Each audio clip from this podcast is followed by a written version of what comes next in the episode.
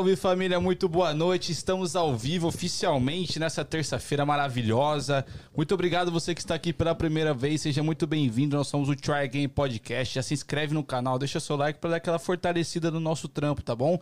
Para você que se encontra aqui pela segunda vez ou mais vezes, muito obrigado pela sua presença. É sempre uma honra ter você aqui. Eu sou o Danzão, um dos apresentadores desse podcast. Aqui ao meu lado tem o Igor Bertotti. Fala rapaziada, como o Danzão mesmo disse, meu nome é Igor Bertotti, sou um dos apresentadores desse podcast também e quero passar alguns recados para vocês que são.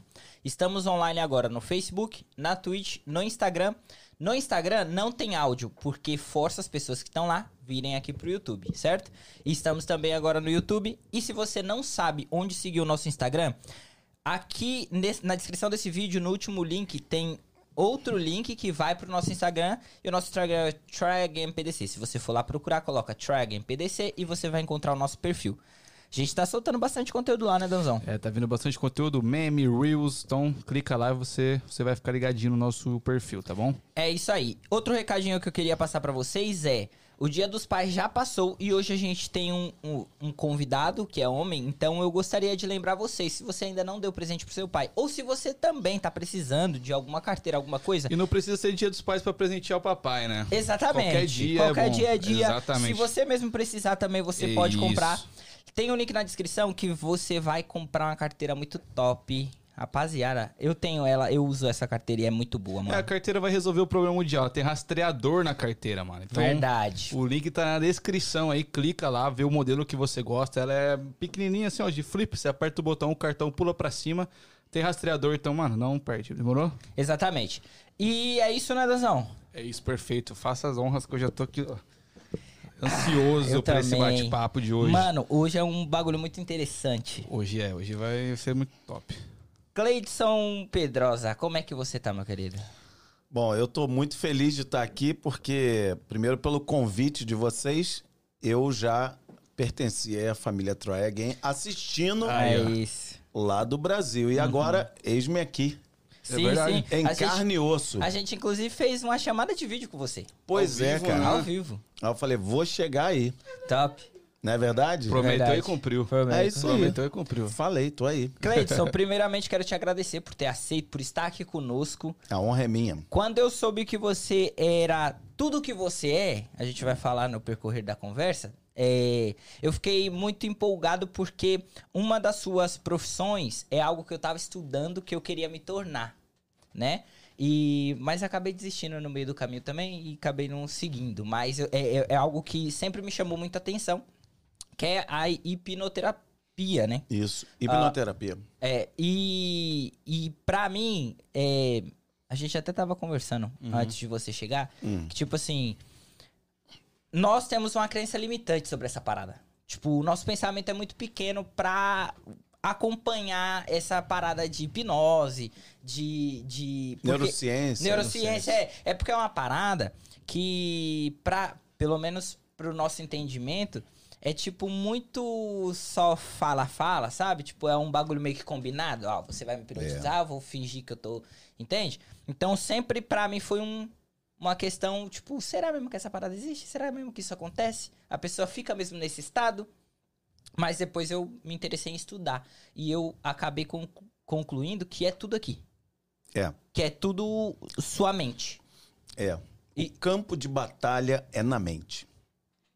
Em todos os sentidos. Em todos os sentidos. Em todos os sentidos. A gente vai dar uma abrangência aqui. A gente vai falar de muitas coisas e, e- e pode mandar, assim, perguntas tipo assim. é, sem cortina, sem. Ok. Ok? Ok. E aí. Porque, na verdade, é o seguinte: dentro da própria hipnoterapia, da hipnose, eu mesmo. Eu demorei dois anos pesquisando para poder entrar, porque tem muito preconceito, tem muito tabu, mas acima de tudo isso tem muita ignorância. Sim. Então, todo território que é desconhecido, a pessoa, ele muitas vezes ele para porque ele julga, ele taxa, ele- mas ele não sabe nem o que que é.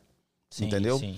Então, o papo vai ser bom. Sim. É, isso é perigoso, né, galera? Acho que a maioria da galera é leiga nesse, nesse assunto e dá opinião mesmo, assim, né? Então você escuta falar muita coisa. Mas realmente que você falou que a batalha dentro da mente, a gente é sabotado pela nossa própria mente, né? Sem dúvida. Hoje, o nome da, da, da hipnose, ela tá tomando uma proporção muito grande dentro do Brasil. Mas vamos mudar o nome? Vamos, vamos mudar a nomenclatura? A PNL. Vocês já ouviram falar da PNL? A PNL é o quê? É uma programação neuro... Ó, então vamos lá. Programação neuro. Tá falando o quê? Programação da mente. Sim. Só que é uma programação na mente através da linguagem. Porque nós somos seres linguísticos. Por exemplo, se eu falar pra você agora, não pense num elefante rosa. Já Pen- pensei. Eu já pensei. Aham, sim. Viu? Aham. Eu acabei de fazer com você uma programação neurolinguística. Exato. Percebe? Então, olha isso aí. Ah, isso é manipulação da mente? Não. Porque a todo momento nós estamos fazendo a leitura de tudo que está acontecendo ao nosso redor através dos cinco sentidos básicos: visão, audição, tato, olfato, tato, e- tato e paladar, né? Os cinco. Sim. Então, pensa comigo. A prioridade da leitura daquilo que é externo vem principalmente daquilo que você vê, daquilo que você ouve e daquilo que você sente, que nós chamamos de sinestésico ou sinestesia. E a grande maioria dos traumas emocionais vem desses três sentidos. Por exemplo, tanto para o bem como para o mal. Vamos pensar assim. É, provavelmente a, a- o momento mais dramático da sua vida, se eu pedir para você lembrar aí agora, provavelmente esse evento ele vai estar colorido e ele vai estar em movimento. E na sua cabeça tá como se estivesse passando uma tela de televisão. E você se lembra exatamente de um momento marcante da sua vida. Esse momento ele está ligado ou algo que você vê e lembra, você at- ativa um campo da sua mente, que é a memória, ou algo que você ouviu. Por exemplo, tem muita crença, o pai vira pro filho e fala assim: "Você não vai dar certo em nada". Então, esse gesto, ó, Sim. esse movimento de uma linguagem corporal, você está recebendo pelo campo da visão. Então, a criança, o jovem, a pessoa, a mulher, ele, ele, ele recebe uma carga de estímulo e esse estímulo ele vai virar o que dentro da tua cabeça? Um pulso elétrico, que vira um pensamento. Agora pega comigo. Todo pensamento, ele vira um sentimento todo pensamento vira um sentimento. Só que isso é como se fosse um círculo vicioso. Pensou, sentiu. Sentiu, pensou. Só que todo sentimento vai virar um comportamento. E todo comportamento repetitivo vira um hábito. Por isso que as pessoas elas ficam congeladas na vida. A pessoa não sai porque ela está travado nesse ciclo. Ô, Cleidson, eu acompanhei você em alguns em outros podcasts que você foi. Uhum. E você comentou de três livros. Um deles, inclusive, eu tava lendo, Qual que deles? é Mais Perto que o Diabo, Sim, Napoleão Hill. Napoleão Hill. Ele escreveu esse, é, Quem Pensa Enriquece, enfim. E eu tava numa parada essa semana de ler livros de. é, a- a- as- por exemplo, eu li um livro que se chama As Armas da Manipulação. Persuasão. Da persuasão, desculpa, isso. Da persuasão. As armas da persuasão, ele. Aí eu pulei pro mais perto que o diabo. E nesse livro ele fala. Ele usa a palavra de alien, é, pessoas alienadas. Sim. Né? Ah, e, e nessa parada é, tem muito a ver com o que você acabou de falar. Pessoas alienadas que em algum momento da vida pegaram alguma experiência que teve ou alguma crença que tem e ela colocou aquilo na sua cabeça e ela vai passar daquilo de gerações para gerações, Sim, né? É muito, tem muito a ver com o que você tá falando. sim. Mas uma dúvida minha, pessoal, você, eu ainda não terminei de ler o livro. Esse encontro mais perto que o diabo, o- realmente o Napoleão Hill teve um encontro com o diabo? Pois é, aí é que tá, eu acho que é o grande, o grande que do livro. fica a critério do leitor. Entendi. Ele, ele foi genial por isso. Porque você de fato não sabe se foi, porque poderia ter sido, Aham. ok?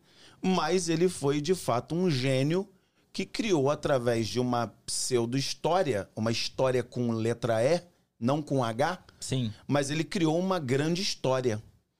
Então fica ali a teu critério. Fica, É, eu me peguei nessa parada. fica a critério do leitor.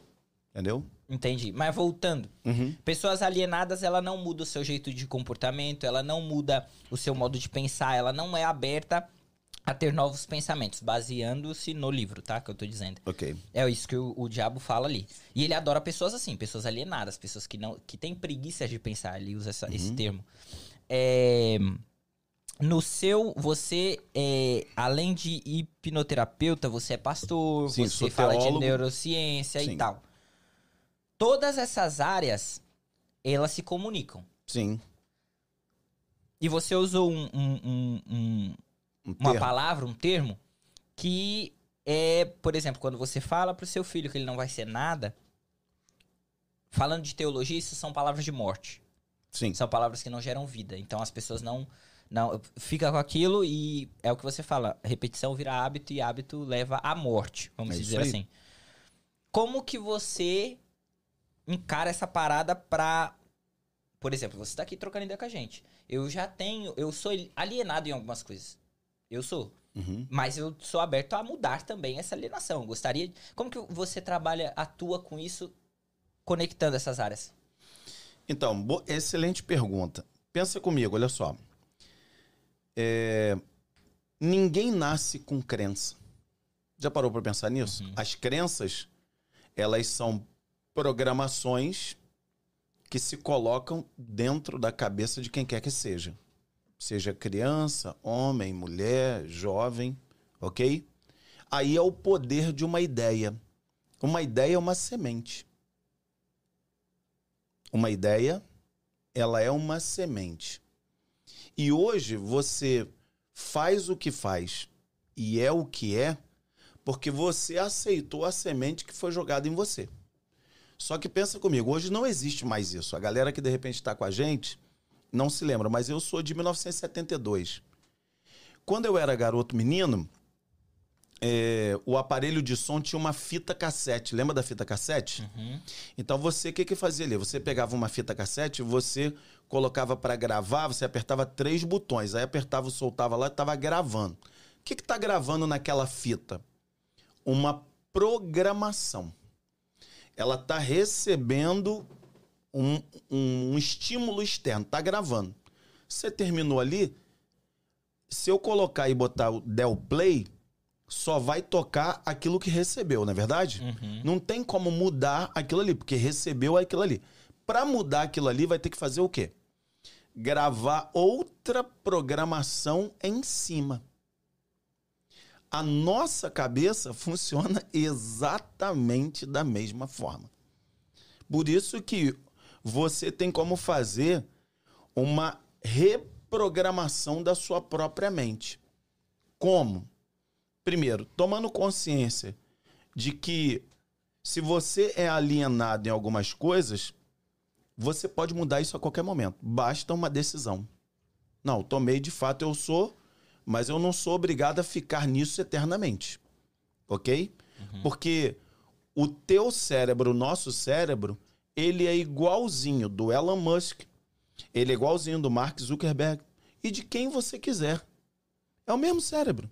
Só que muitas vezes o ambiente que está te cercando é que ele te imprime uma programação de crença. Quando você, uma das coisas que eu achei muito interessante aqui na América quando eu morei aqui é que na escola que eu coloquei a minha filha mais nova, eu me lembro que a galera estava estudando um instrumento, mas a criança não estava tocando bem né? Não tava tocando como manda o figurino. Uhum. Mas uma expressão que eu achei linda é- e aquilo ali a mulher tava imprimindo uma programação na criança. Ela olhava pro menino e falava assim: "Good job, man. Great. Good job." Então tá dizendo, cara, vai mesmo, que bom. Você é grande, você consegue. Agora, essa é uma programação do bem. Mas via de regra, o que, que acontece? Ah, deixa de ser burro, cara. Tá Você- fazendo uma merda. Pô, você tá cagando o negócio todo aí, Aham. cara. Você você não tá vendo que você não vai dar pra isso, cara. Você não presta pra nada. Ah, cala a boca, menino. Você não consegue. Ah, sai dessa.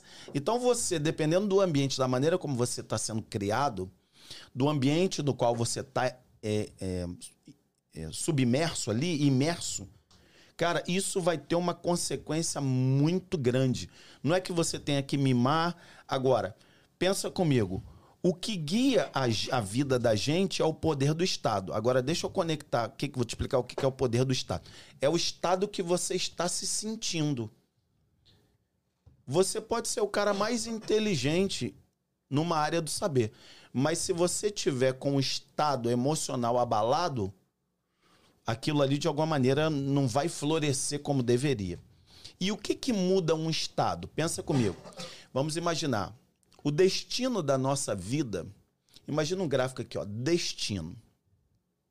Abaixo do destino estão as nossas decisões. O nosso destino, ele é guiado pelas nossas decisões. Se você decide bem, você vai ter um destino bom. Se você decide mal, você vai, ser, vai ter um destino ruim. Agora, o que, que gera uma decisão? É o estado emocional que você tá. Por isso, pega essa chave.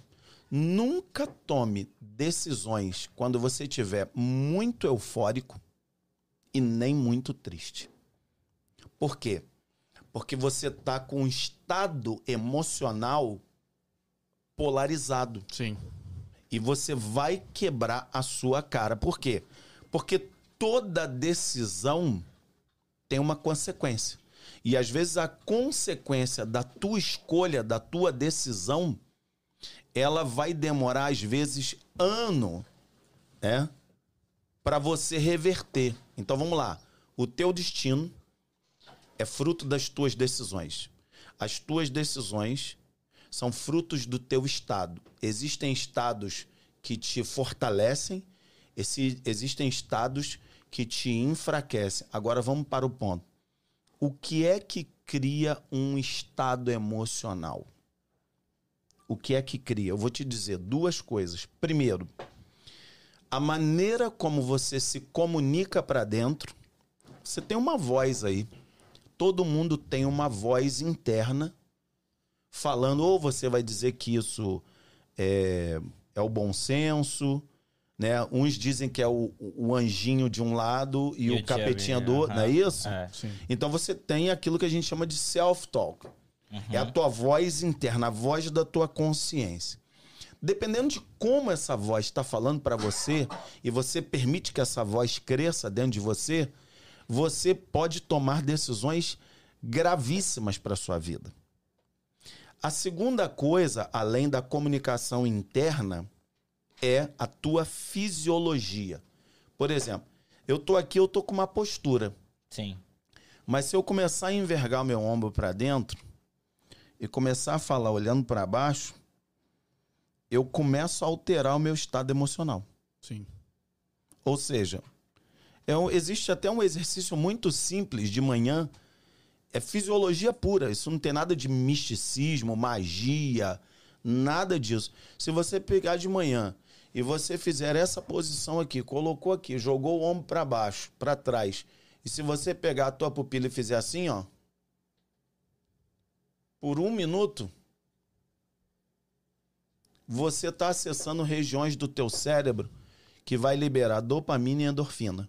Na hora, você altera o teu estado.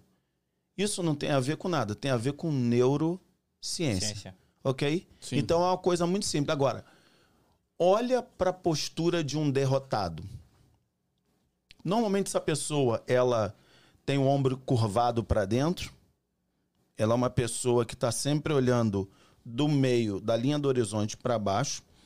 E a comunicação da mente dessa pessoa, a grande maioria das vezes, é pessimista ou derrotista.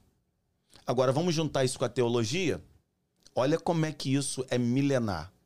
Há um texto na Bíblia, em Filipenses, capítulo 4, verso 8, que diz assim: Tudo que é puro, tudo que é justo, tudo que é amável, tudo que é de boa fama, se algum louvor há, se alguma virtude existe, seja isso o que ocupe o teu pensamento.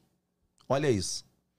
Então você tem que encher a tua cabeça de coisas que de fato, de sementes que vão te impulsionar, porque foguete não tem ré. Uhum. Então percebe? O teu pensamento. O que, que é a oração? Se não uma fala interna. Porque se Deus é onisciente, ele é, ele é onipotente, ele é, ele é onipresente, ele é. Então é o seguinte, você está orando para Deus ou você está orando com Deus e para você? Por que, que a terapia ela funciona? Por que, que falar cura? Indo nesse ponto, é, eu, eu, eu, eu até já falei disso antes. Há um tempo atrás, minha esposa, ela, ela tava com alguns problemas, né? E a, Uma gente, mais água de coco. e a gente foi, eu, tipo assim, ela comentou comigo e tal, e eu não sou especialista. Eu não, eu não sou um cara é, que, que sabe falar. Se quiser, tem mais lá, tá? Obrigado. É, eu não sou um cara que entende disso. Então, quando ela falou que tava com alguns problemas, eu falei, cara, então vamos procurar um especialista. Porque eu não sou. Emocional. Emocional, um, psique, um, um Psicólogo. Psicólogo. Terapeuta. É isso. E aí, é, ela começou fazer, faz- a fazer. Pode comentar, Cleiton. Ok, Fica à obrigado. vontade. Ela começou a fazer com a terapeuta e tal, já faz um, um mês mais ou menos. E foi uma evolução muito grande pra ela, do início, como ela chegou e hoje como ela está. E a gente, e ela continua, né, nesse processo. É, só que eu vi a evolução de perto, eu vi o que era e o que está e o que vai se tornar, né? E hoje eu concluo que todo mundo precisa dessa parada. Sem dúvida. Todo mundo precisa trocar ideia com alguém. E, de, e, e, se possível, alguém que saiba realmente o que. profissional, Um né? profissional, no caso. Aí que você já deu até a resposta. Não é o, o simples hábito de falar. Não é falar por falar. Não é você sair dali na tua vizinha, ah, eu vou falar aqui porque eu tô com o coração cheio. Descarregar, né? Não é só isso. Não, não é isso. É de fato você falar com quem tem duas coisas: conhecimento e habilidade. Você não vai daqui pro Brasil no avião tendo um piloto sendo um jogador de futebol. É, não tem O cara, o cara tem que dominar aqui- aquilo que ele tá fazendo. Realmente. Então, por isso que a coisa, eu sempre. é, Uma das palavras que eu mais uso é, nas mentorias que eu faço, no- nas lideranças que eu, que eu gero, é que eu acho que tudo precisa ter um método. Construir tem um método, dirigir tem um método, estudar tem um método. O que você imaginar tem que ter método. Sim. Por isso que a metodologia das coisas, por, obrigado, por mais que elas pareçam é que no início elas são maçantes, você, você pode até, ah, eu vou aprender música de ouvido. Tudo bem, mas a música tem um método. Eu quero estudar inglês, tem um método. Não é estudar por estudar. Então a mente, as emoções, a cura das emoções, a cura interior, ela tem uma metodologia. E tem pessoas que são gabaritadas para isso, né? Agora, infelizmente, como em todos os lugares, você tem pessoas que não são gabaritadas, que são os enxeridos. E aí é que muitas vezes dá o problema da questão. Percebeu? Então deixa eu só finalizar aquela ideia que eu comecei a construir. O destino, ele é resultado das nossas decisões, que são as nossas escolhas. As nossas escolhas, elas são os resultados dos nossos estados emocionais. Estados que te fazem bem, estados que te fazem mal, que te enfraquecem. Agora, o que que gera um estado? A maneira como você se comunica dentro de você, o self-talk, a maneira como você está falando dentro de você e a tua fisiologia, a tua postura. E eu fecho esse, esse, essa ideia dizendo o seguinte: começa a olhar, e eu sou um observador, começa a olhar para qualquer atleta de alta performance. Um nadador, por exemplo, é, estuda os vídeos sem som do Michael Phelps, a postura, o olhar. Estuda a postura de um Usain Bolt. Estuda a postura de um qualquer lutador, o Conor McGregor. Olha, olha a, a linguagem e a linguagem corporal, ela tem um poder gigantesco. Fala a verdade. Se eu chegasse aqui todo meio para baixo, aquele negócio, é, gente, é, obrigado. Vocês Sim, têm- sim, sim. Assim, é, assim, eu não sei falar direito, mas percebe? Você vai numa entrevista de emprego, você precisa tomar um- uma decisão séria na sua vida, você precisa ir para um outro patamar da sua vida. Cara, a todo momento nós estamos emitindo linguagem. Pode ser uma linguagem verbal e a linguagem não verbal.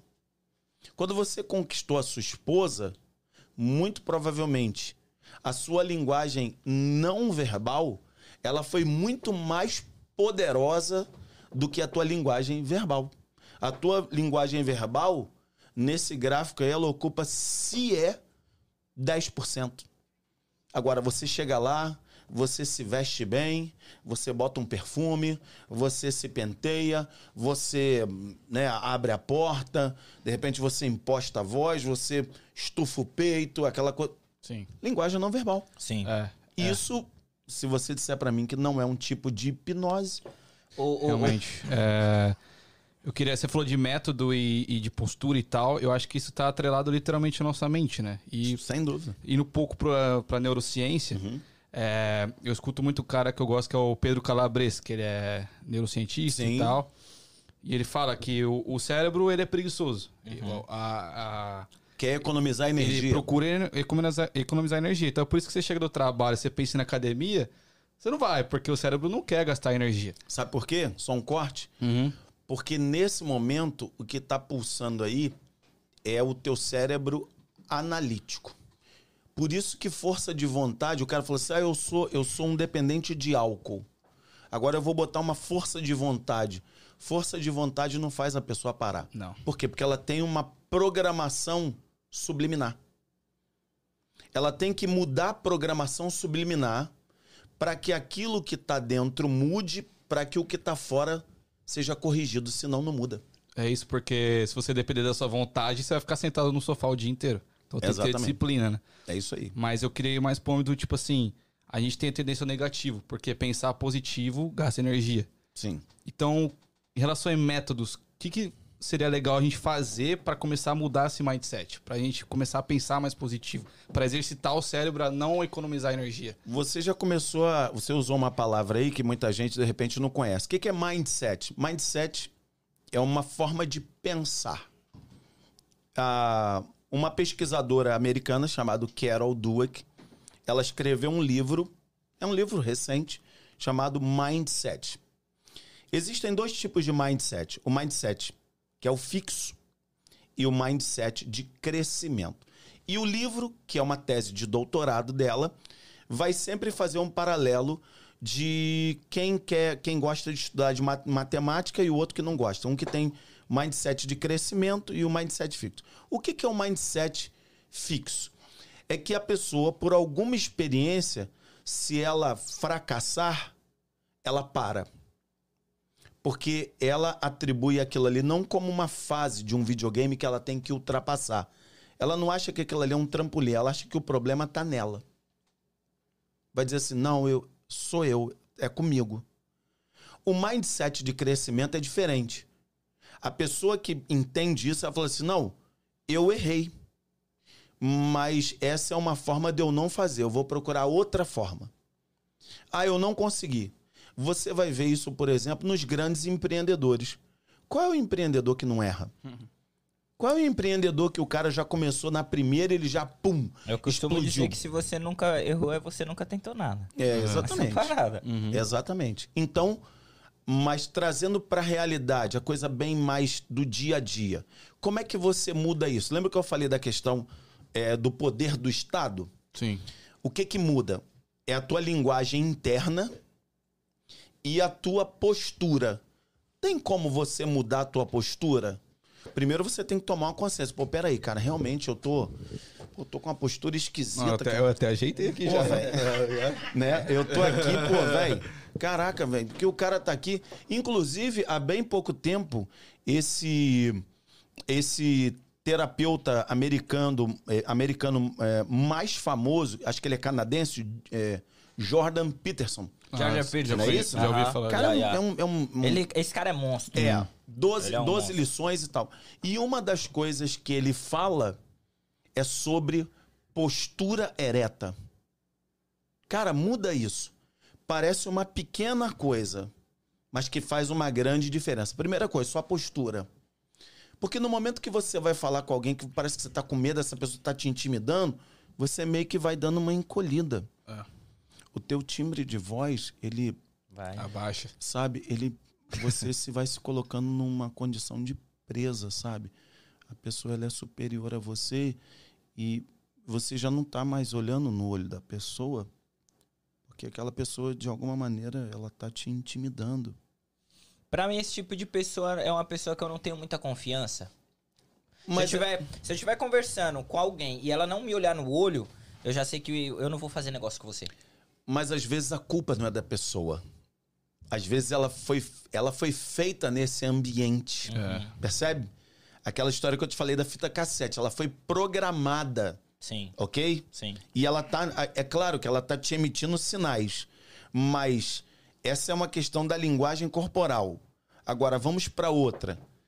Que é a questão da, língua, da, da voz que tá na tua cabeça. Você vai fazer uma coisa muito simples. Muito simples. É só treinar. Ó, a repetição é mãe do aprendizado. A repetição é a mãe do aprendizado. Tudo que você repete, repete, repete, aquilo vai virar um hábito. Então, por exemplo, entrou um pensamento ruim, pessimista, negativo, você na sua mente você tá falando para dentro de você assim, cancela, cancela, cancela, cancela, cancela. Parece uma tolice, mas você tá mandando um comando para sua cabeça. De novo, atrelar a Bíblia. Tudo que é puro, tudo que é amável, ou seja, tudo que é de bom, joga para tua cabeça. Agora, por que, que as pessoas, via de regra, elas estão rodando no negativo? Porque elas estão rodando na programação. Elas estão rodando na programação. Como é que você muda isso? Você primeiro toma consciência de que você está programado. Lembra lá do. Você citou o Napoleão Hill? Acho que é no capítulo 6, é o capítulo para mim que foi mais importante para mim. Esse chama o ritmo hipnótico. O ritmo hipnótico. Não é Aham, isso? aham, O que, que é o ritmo hipnótico?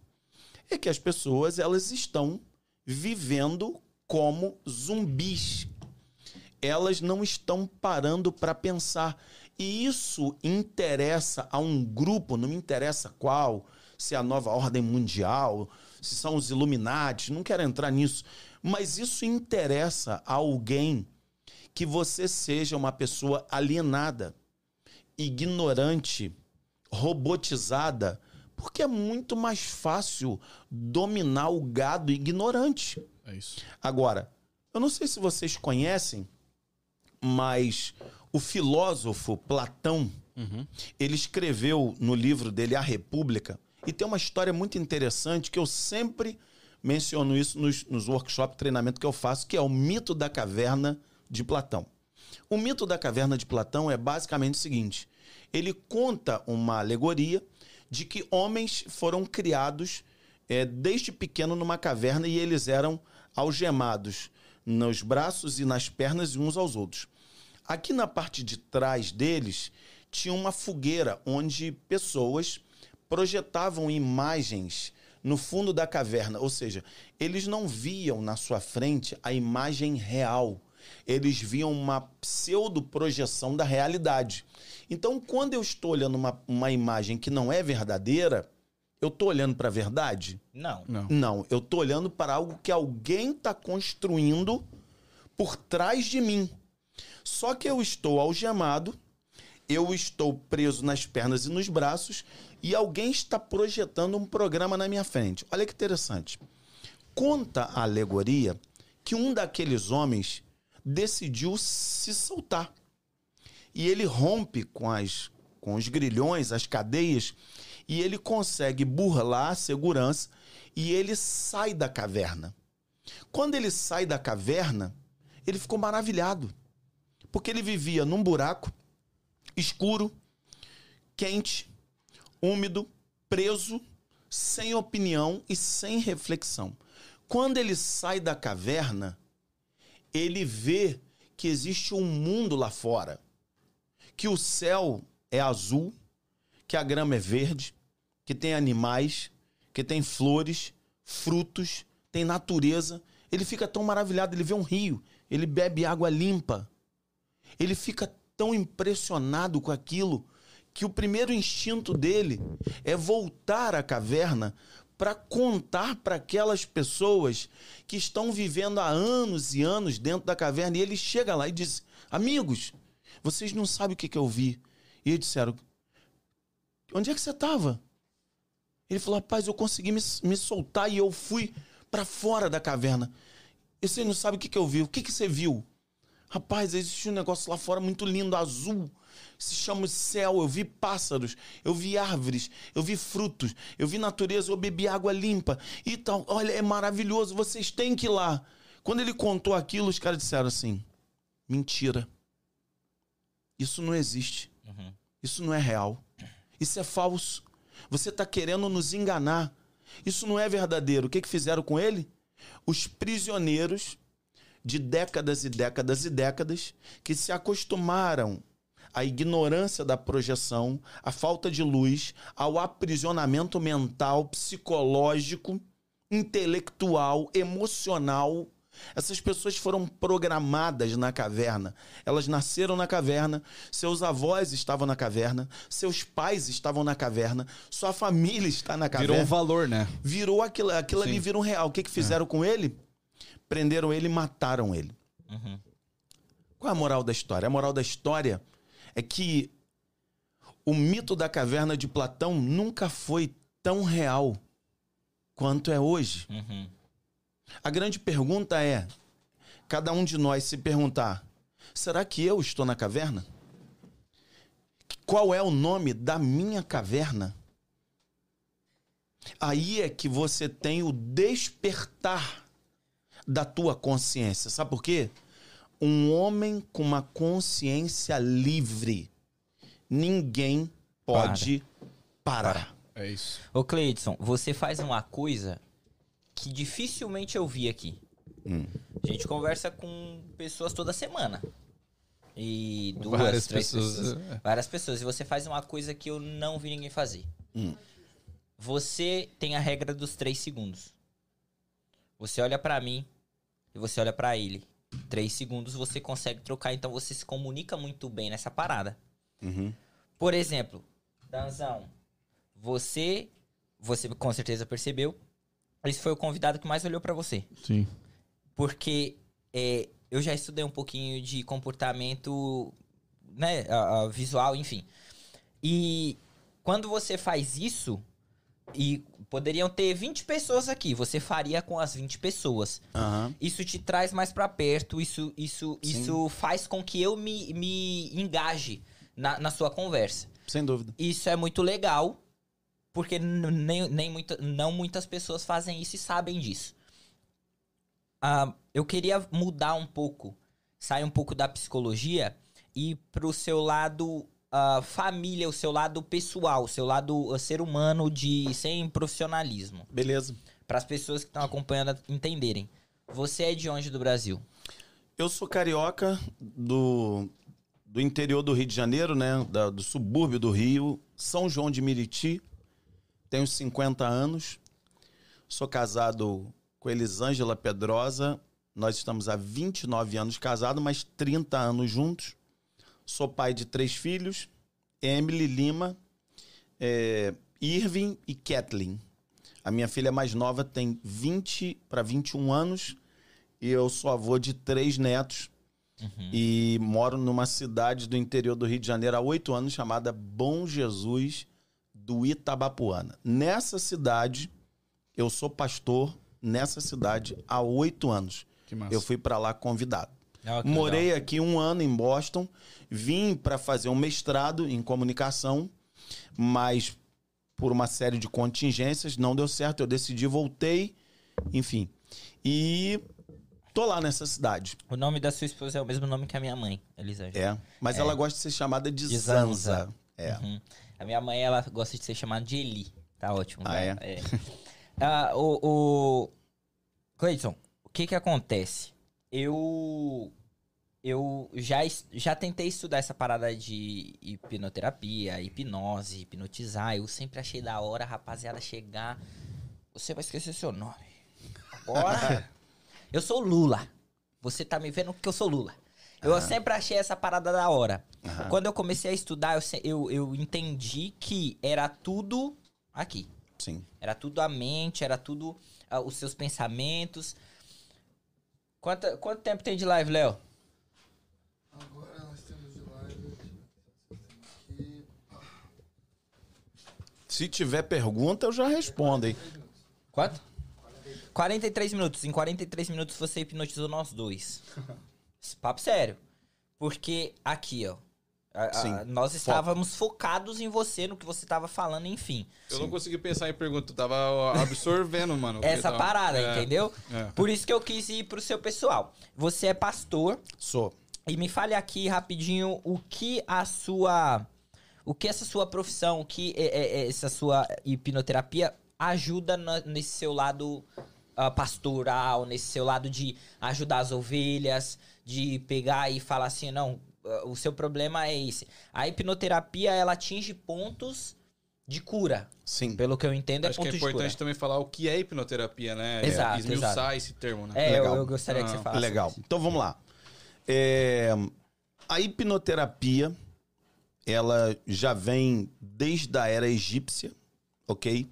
E a palavra hipnose, ela vem, deixa eu falar assim, de maneira bem grosseira, está ligado a um, um deus com D minúsculo egípcio chamado de Hypnos, que é o deus do sono. E por isso, a palavra no início, a hipnose, ela nem seria chamada de hipnose, mas por causa dessa conexão com a cultura egípcia, eh, foi criada ah, o termo hipnose. Então, na verdade, eh, hipnose, eu divido ela em três pedaços: comunicação, foco e concentração. A hipnose, ela já acontece no estado natural com qualquer ser humano. Mesmo que vocês não soubessem disso, por exemplo, se você já pegou o teu carro e dirigiu e de repente a tua cabeça voou, mas você tá dirigindo e você chegou em casa, você não sabe nem como. Eu muito, não tô, muito isso. Não é? Muitas vezes. já. e eu, e eu não tô falando que você tá alcoolizado, não. Eu tô falando naturalmente. Sim, sim. E de repente tua cabeça chegou e falou assim: ih, caramba, cheguei. Você estava em estado hipnótico. Ok? Obrigado. Você estava em estado hipnótico. Outra coisa. Por que, que você acha que a tela do cinema tem aquela, aquela estrutura física? Pensa. Você tem uma tela gigante. As cadeiras elas estão inclinadas para ninguém ficar com a cabeça na direção do outro. O som, ele é estéreo, surround, para te envolver no- na questão do, do teu ouvir, o ver. Ou seja, você fecha o foco, você fechou o foco, você se concentrou, você tem a nítida sensação de que você está dentro do filme. E por isso você chora. E por isso que quando coloca uma música de suspense, você fica tenso. Sim. Não é isso? Muito isso. Então você tá ali, vai acontecer alguma coisa. Se um filme não tivesse música, muita coisa você não sentiria. A trilha sonora é muito importante. Você quer ver uma coisa? Teve uma vez que eu fui mergulhar e o camarada foi, eh, se- ele falou sempre que perguntava isso. Aí o cara lá de dentro falou assim: a gente perguntou, meu amigo, nessa região aqui da Ilha Grande tem tubarão? Aí ele começou. Tum, tum, tum, tum, tum, tum, tum. Tinha um filme chamado Tubarão Sim, sim. que tinha uma música. Cara, Se você fizer isso, você mata o passeio das pessoas. Por quê? Fica todo mundo engatilhado, achando que a qualquer momento vai aparecer um tubarão que vai devorar todo Isso mundo. é verdade. Percebe? Aham. Então você está em estado alterado de consciência a todo momento. A todo momento. O pai da, da, da hipnoterapia ericksoniana, que é o Milton Erickson, ele dizia isso. Que a gente, a todo momento, está em estado de transe. A gente só migra de um estado para outro para saber onde é que a gente vai. Quando você chora, quando você dispara, ri. É o estado emocional, o teu estado. Você você tá todo momento, aí não tem como não falar de neurociência. Nós estamos aqui, o nosso cérebro, nesse momento, você que está nos acompanhando, você está em estado beta. São ondas cerebrais. Você tem beta alfa, beta alta e beta baixa. O que, que acontece? Quando você quer dormir, que, que você faz? Você faz uma higiene do sono. Primeiro, você desliga todas as luzes, porque vai começar a liberar o que dentro do teu, do teu cérebro? Melatonina. O que começa a acontecer? Você fechou os olhos para dormir, tá? Você fechou os olhos. Respirou fundo, soltou, você já desce para onda alfa. Por isso que em qualquer igreja, em qualquer religião, isso não é maldade, não, tá? Se eu fizer assim, irmãos, vamos orar. Você juntou aqui, você fechou os olhos, você você já está alterando teu estado de consciência. Não é por maldade. É porque as coisas são assim do ponto de vista neurocientífico. Só que o que, que acontece? Se eu pudesse pegar aqui e colocar eletrodos na cabeça, quando a pessoa faz eletroencefalograma, você vê o, aquele, aquele, aquele pontinho fazendo. Quando você começa a relaxar, respirar, as ondas que estavam assim, elas começam a se abrir. Significa que esse espaçamento de onda, você está baixando o teu nível de frequência. O que, que a hipnoterapia clínica faz? Ela, através de um hipnoterapeuta, vai te ajudar a entrar no estado abaixo do alfa, que é o teta. E o que, que é- são as ondas teta? São ondas muito mais amplas e espaçadas, que é exatamente, agora vou conectar lá no início, eu vou atingir o programa da fita para reprogramar a fita. Você não reprograma a mente de ninguém, primeiro, se ela não quiser. A hipnose não é uma batalha de mente. Não sou eu imprimindo um poder superior em cima de você. Isso não existe, isso é mito. Isso não existe, ok? Só que o que, que você vai fazer? Você vai colocar a pessoa num estado de relaxamento onde ela vai se permitir relaxar para que aquilo que ela chega, por exemplo, ela chegou lá no meu consultório, eu tenho, eu tenho um- uma empresa, eu tenho um instituto no Brasil chamado Instituto Fisherman. E nesse instituto eu formo profissionais e também dou atendimento. Eu tenho um consultório lá. Naquele momento, eu chego para a pessoa e falo assim: por que, que você está me procurando? Ah, eu tenho um. Por exemplo, hoje eu recebi no meu celular, não vou dizer o nome da pessoa, a pessoa me procurou e disse: Olha, eu estou muito mal. Eu não estou conseguindo dormir e eu estou à base de remédio de tarja preta. Eu preciso de ajuda. Ok? Realmente, precisa. Primeira pergunta que eu fiz para essa pessoa. Eu disse o seguinte: Você toma algum remédio? Qual o nome do remédio? Segunda pergunta. Perdão. Qual foi a última vez que você foi no teu psiquiatra?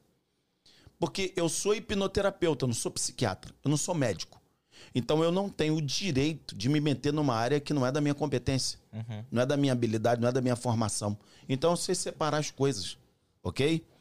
E eu disse pra ela: procura. Ah, eu tô há cinco anos sem é, ir ao médico. Eu falei: vai ao médico. Porque às vezes a, a coisa dela é, é orgânica, fisiológica. Percebe? Então eu não vou usar de má fé para aquilo, tipo assim, ah, eu vou me dar bem. Não. Eu vou encaminhar ela. Falar assim, pô, esse cara é sério. Esse cara não tá brincando. Então ele vai, é ele, ela ali vai ser encaminhada e vai procurar o médico. Sim. Então pode ser, por exemplo, ela pode estar sem dormir por uma série de coisas. Ela pode estar com a cabeça dela cheia de, de pensamentos, ela pode estar com um, círculo, um ciclo menstrual é, desregulado. Eu não sei quando é que ela fez o, o preventivo dela. Eu não sei, ela, a mulher pode estar hormonalmente toda descontrolada. N fatores, né? N fatores. Toda desconfigurada. Percebe? Então você não pode dizer assim, ah, é isso. Não, peraí. Vamos olhar a questão de maneira mais ampla, holística, Sim. pra gente não, não cometer uma loucura. Então, só para fechar esse ponto, a hipnoterapia é comunicação com foco e concentração. Ok? Sim, é, é, isso é muito interessante, porque, ah, como a gente falou no início, e o Danzão falou, ah, nós mesmos nos sabotamos. Sim. Mas a gente procura é, dar a culpa a outras coisas. Nunca é nós. Nunca Terceirizar. somos nós. Terceirizar. Aí, ok, eu não tô bem. Muita gente usa a igreja como muleta também. Ah, eu não tô bem, eu vou lá buscar minha salvação. Eu vou lá que Deus vai me curar. Deus tem poder pra curar? Creio que sim. Com certeza. Eu, eu acredito que sim. Só que tem coisas que, cara, você precisa procurar um especialista, um ser humano que estudou essa parada. Sem dúvida alguma. E a gente reluta pra isso. Né? A gente, por exemplo, sei lá, faz seis anos que eu não vou no médico. E eu não quero ir. Porque é chato, cansativo, não gosto, enfim. N, N motivos, N fatores, como o Danção falou. A sua área de atuação é. Basicamente, a hipnoterapia ela pode curar sem ser é, saúde. Sem ser saúde, eu tô dizendo. Ah, tá. Ela pode curar qualquer tipo de. Problema de desordem emocional. Isso. É. Tudo que está ligado à desordem emocional. Por exemplo, ontem eu atendi um, um armênio e eu estava com a minha família e ele chegou e estava falando inglês e tal. E eu olhei para o corpo dele e ele estava com psoríase. Psoríase são Eu eru- tenho, eu tenho isso. É, então. Então, É emocional, ligado ao emocional. é isso aí, então. É. É isso aí. A hipnoterapia cura isso, Aí. ok? Aí, Danção. É. Chegou Então- o seu dia. tudo que está tudo que está ligado a questões que você dentro de você, você não trabalhou dentro de você, a hipnoterapia entra. Entendi. Ansiedade, depressão, é, psoríase, enfim, uma série de coisas que estão ramificadas a questão emocional. Isso Por- é muito louco, velho. Porque é Se- muito poderosa. Se tiver que hipnotizar o Danzão pra curar isso aí hoje, você consegue? Com certeza. Hoje é um tratamento. ele vai receber esse presente hoje aqui. Aí.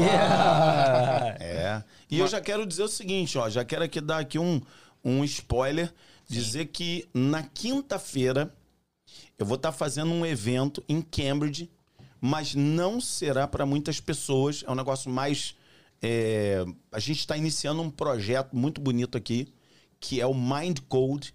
Será na quinta-feira em Cambridge, às 7 horas da noite e serão vagas exclusivas. Mas até o final do- desse podcast aqui a gente vai dar o caminho das pedras e também nós vamos abrir dentro do meu site cleidsonpedrosa.com você que é aqui de Boston, da região de Massachusetts, se você tem uma questão, um problema, um trauma, uma dor, você vai entrar em cleidsonpedrosa.com que eu vou atender você um a um olho no olho, ali você vai experimentar disso. Não somente no campo teórico, você vai experimentar isso real, na lata, ok? Saia dessa situação. Vamos deixar o site dele na descrição É, depois. isso agora. O É, site dele vai estar na Ele podia também pensar o pessoal pra se inscrever no canal e deixar o like aí. Ah, com certeza. Por favor, Cleiton. Com Fala com essa rapaziada aí. Quero mandar um abraço para todo o pessoal lá do Rio de Janeiro, a galera da Igreja Criativa, o povo que está acompanhando, é, gente do Rio, Espírito Santo, galera em massa. Eu falei, olha, nós vamos estar lá, esse podcast vai bombar. Se inscreve aqui porque tem conteúdo. Eu me inscrevi. Eu faço parte da Aí, família Dragon. Dragon. É isso aí. Eu tenho, eu tenho uma pergunta. Vamos lá. Você é hipnoterapeuta e pastor. É mais ou menos a pergunta do Igão, que ele tinha perguntado antes. como a hipnoterapia na visão religiosa. Legal. Isso. É, ela é, ela é regada por muitos de preconceito. Por exemplo, eu trabalho como pastor, e aí o negócio vai ficar apimentado aqui, eu trabalho com libertação espiritual. Eita! Ok? Aí o bicho pega. Eu trabalho. Pega não. Eu trabalho. eu trabalho com libertação espiritual. E o que é libertação espiritual? É você trabalhar o ser humano nas três áreas da vida dele: espiritual, psicológica e corporal. Então, por exemplo, quando eu estou falando de, de libertação espiritual, eu trabalho com casos de endemoniamento, de possessão, ok? De fato, existem pessoas que experimentam, infelizmente, isso. Pessoas que fazem pactos, pessoas que mexem com magia, com feitiçaria, com coisas ligadas aí, é, a questões pesadas, ok? Então, essas pessoas, elas nos procuram porque elas precisam de ajuda e elas precisam serem libertas é, pelo poder de Deus. Não é pelo poder da hipnose, é o poder de Deus que vai entrar. Entendi. Só que é, eu entendo que as coisas elas estão interligadas. E foi assim que eu fui enveredando por esse caminho. Porque, por exemplo, a pessoa chegou ali, digamos, ela estava possuída por um espírito maligno. E ela foi liberta. Mas essa pessoa, ela foi liberta do espírito maligno. Mas lembra que eu te falei da programação que ela carregou a vida Sim, toda? Sim. Então isso já não tem mais a ver com possessão demoníaca. Isso tem a ver com questão emocional. Então uma coisa está linkada à outra, Sim. ok? Por exemplo, é, pessoas que eu já atendi. Eu atendi uma pessoa que, num determinado momento, essa pessoa, eu nunca tinha visto aquilo, a pessoa é, tinha um espírito dentro dela de glutonaria. O que é isso, Guto? É. É uma pessoa que comia compulsivamente. Sem fome mesmo, só É. por comer. Comendo, comendo, comendo, empurrando, Aham. empurrando, empurrando. E no momento que eu coloquei a mão sobre a testa dessa pessoa, ela deu um esguicho de vômito, a coisa de dois metros e não parava. Caramba. E foi vomitando, vomitando, e aquilo ali dentro dela, e, e a gente fazendo esse processo de libertação em nome de Jesus. Quando essa pessoa disse que estava cansada, ela levantou assim a camisa, a barriga dela estava toda preta e roxa. Porque aquilo que estava nela comprimiu tanto ela, foi tão, tão difícil De soltar, de. é, e saiu. Só que é o seguinte, essa pessoa, ela tava com esse comportamento disfuncional há quantos anos? Cinco anos? Dez anos? Agora percebe? O problema número um eu resolvi. E agora é só bater nas costas dela e dizer assim, vai, tchau, vai embora. Não. e tudo que essa mulher carregou Quando um sai, sete volta. é. Mas no caso dela, nem era o papo de voltar com sete. É que ela conviveu com isso a vida ela toda, conviveu né? e ela, tipo assim, tu imagina a autoestima, É. a autoimagem, tu imagina as crenças que bloqueadoras dentro da, da, da mente dessa pessoa.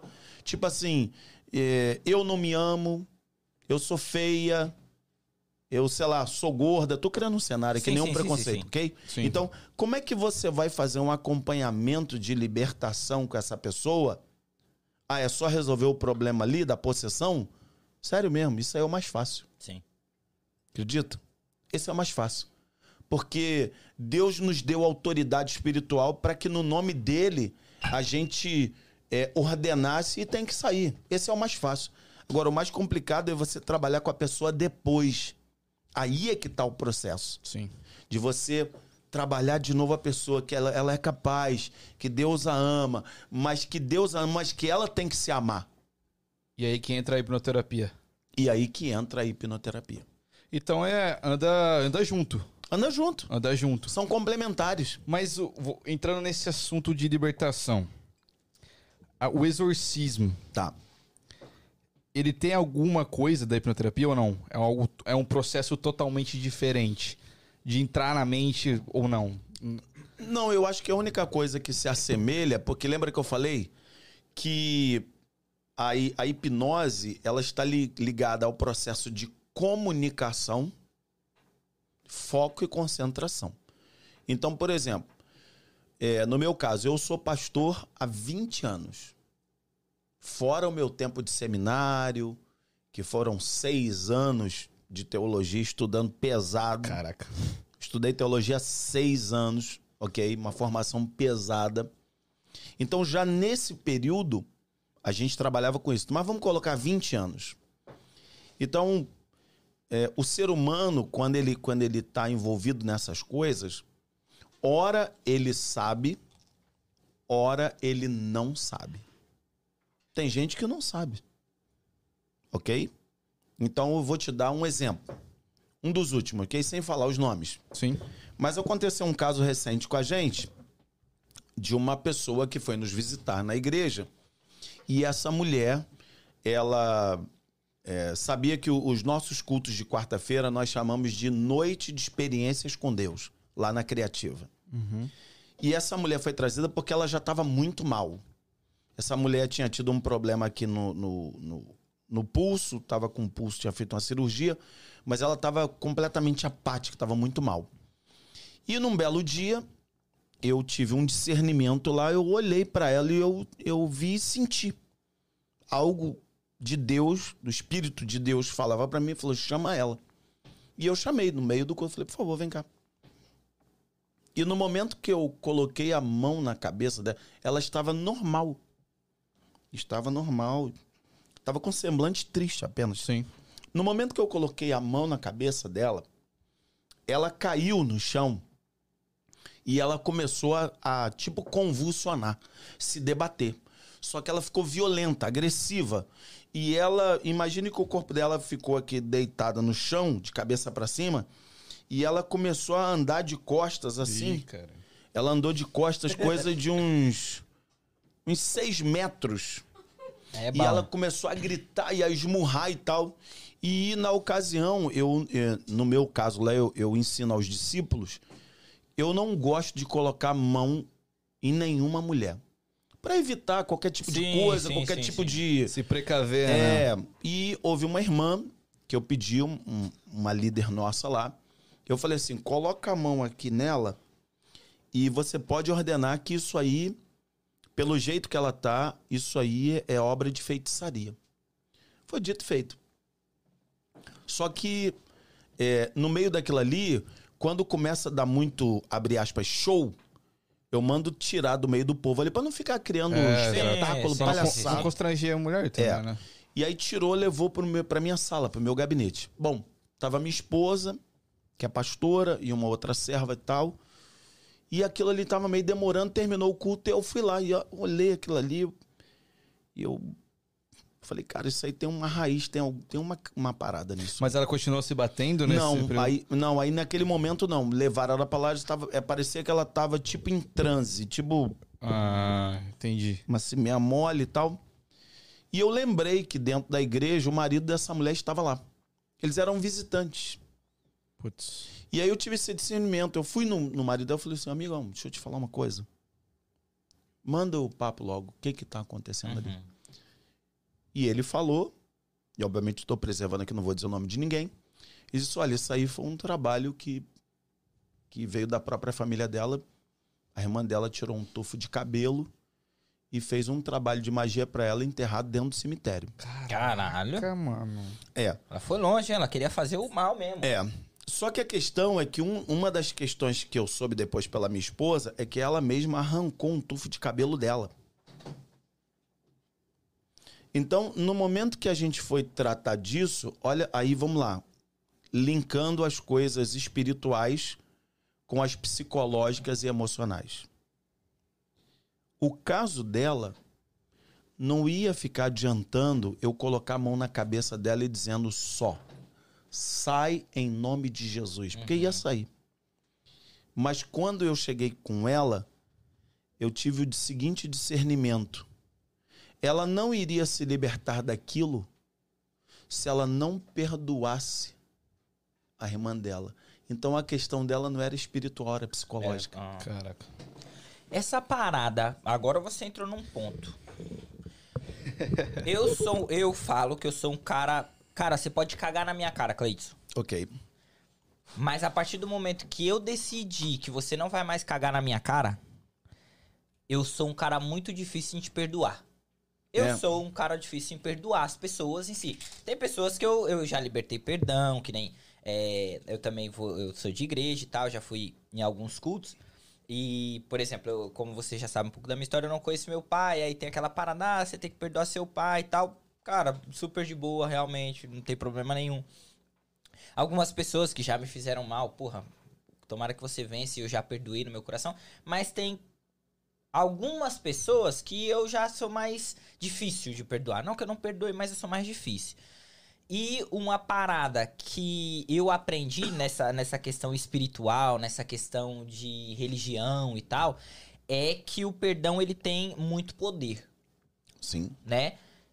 É como a língua, ela tem palavras de vida e palavras de morte. Ela pode ir pro bem ou pro mal. O perdão é- Abençoar ou, ou amaldiçoar. amaldiçoar. Verdade. Ah, essa questão do perdão é a mesma parada. É. Só que muito mais grave. Sim. Por quê? Então vamos lá.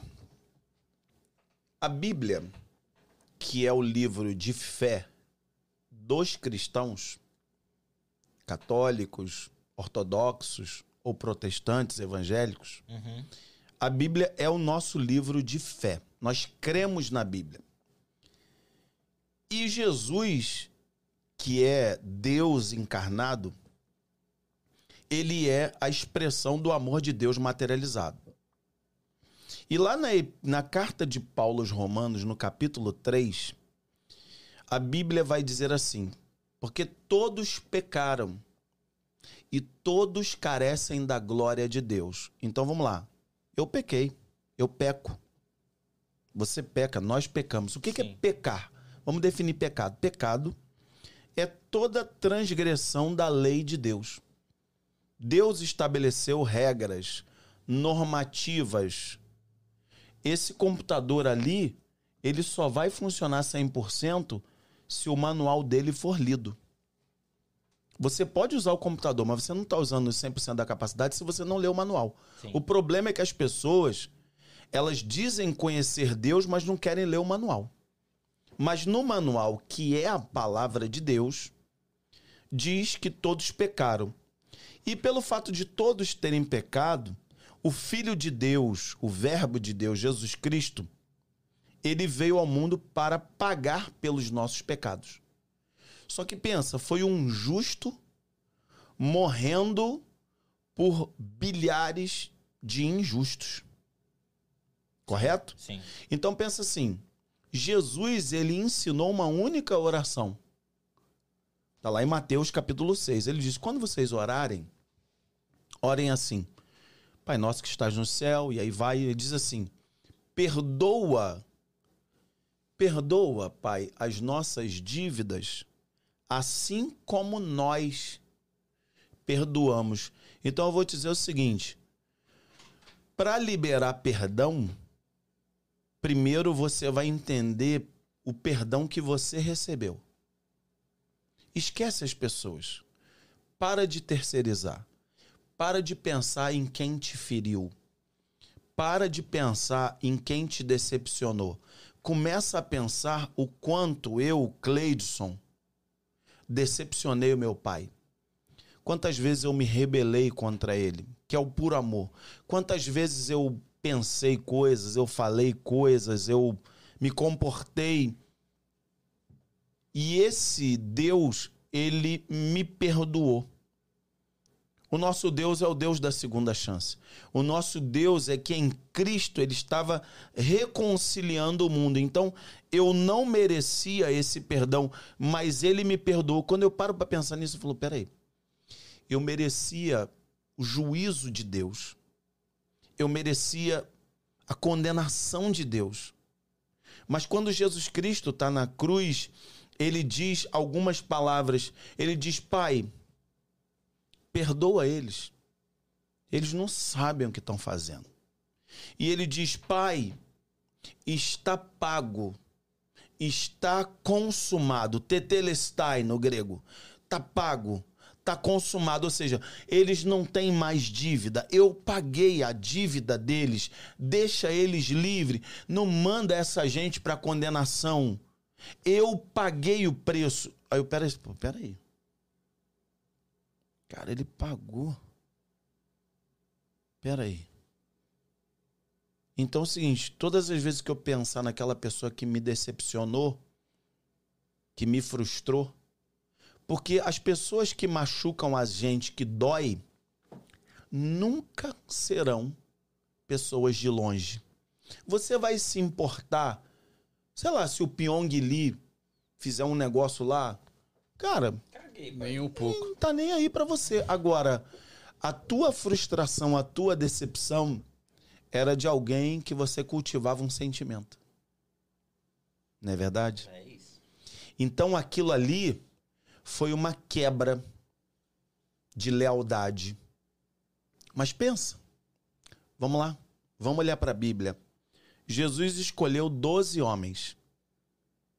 Normalmente as pessoas dizem: "Ah, mas Judas Judas traiu Jesus". Não, Judas é a maior expressão do filho da perdição. Mas Pedro também traiu Jesus. Os outros doze também traíram Jesus, porque na hora que Jesus mais precisou, a Bíblia diz que todos eles meteram o pé e ficaram muito de longe, Olhando. com medo. Ou seja, na hora que você mais precisou dessa pessoa que você está pensando aí agora, ela não ficou perto, ela ficou longe.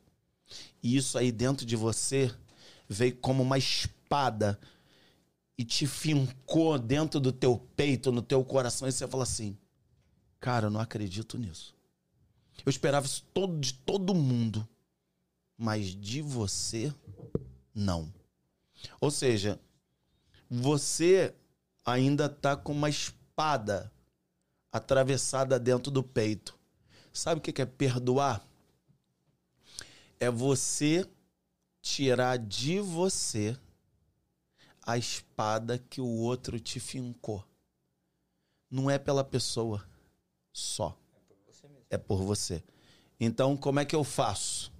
Eu tenho 20 anos de ministério.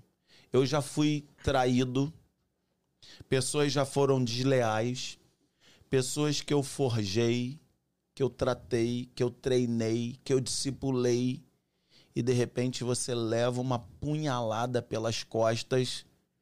Mas o seguinte, a deslealdade deles não me define. Doeu, doeu. Eu seria um hipócrita, mentiroso, se assim, não, cara, esse processo é muito simples, é só você estalar o dedo, perdoei. Não. O perdão é, antes de tudo, um processo. O perdão é um processo. Só que sabe qual é o início do processo do perdão? É decidir. Você fala para a pessoa, foi o que eu disse para essa, essa moça. Você vai fazer o seguinte: você vai perdoar a sua irmã. Ela baixou a cabeça e disse: Eu não tenho a menor condição disso agora. Aí eu disse: Mas quem te falou que é agora? Amanhã, quando você pensar no nome dela, você vai dizer, sem querer dizer: Fulana, eu te perdoo. Fala sem querer. No outro dia, Fulana, eu te perdoo. Porque sabe qual é o problema da falta de perdão? Você vai dormir, a pessoa vai contigo pra cama. Você mudou de país, a pessoa vai contigo na bagagem. É verdade. Essa é a parada. Você mudou de planeta. A pessoa vai para outro planeta com você.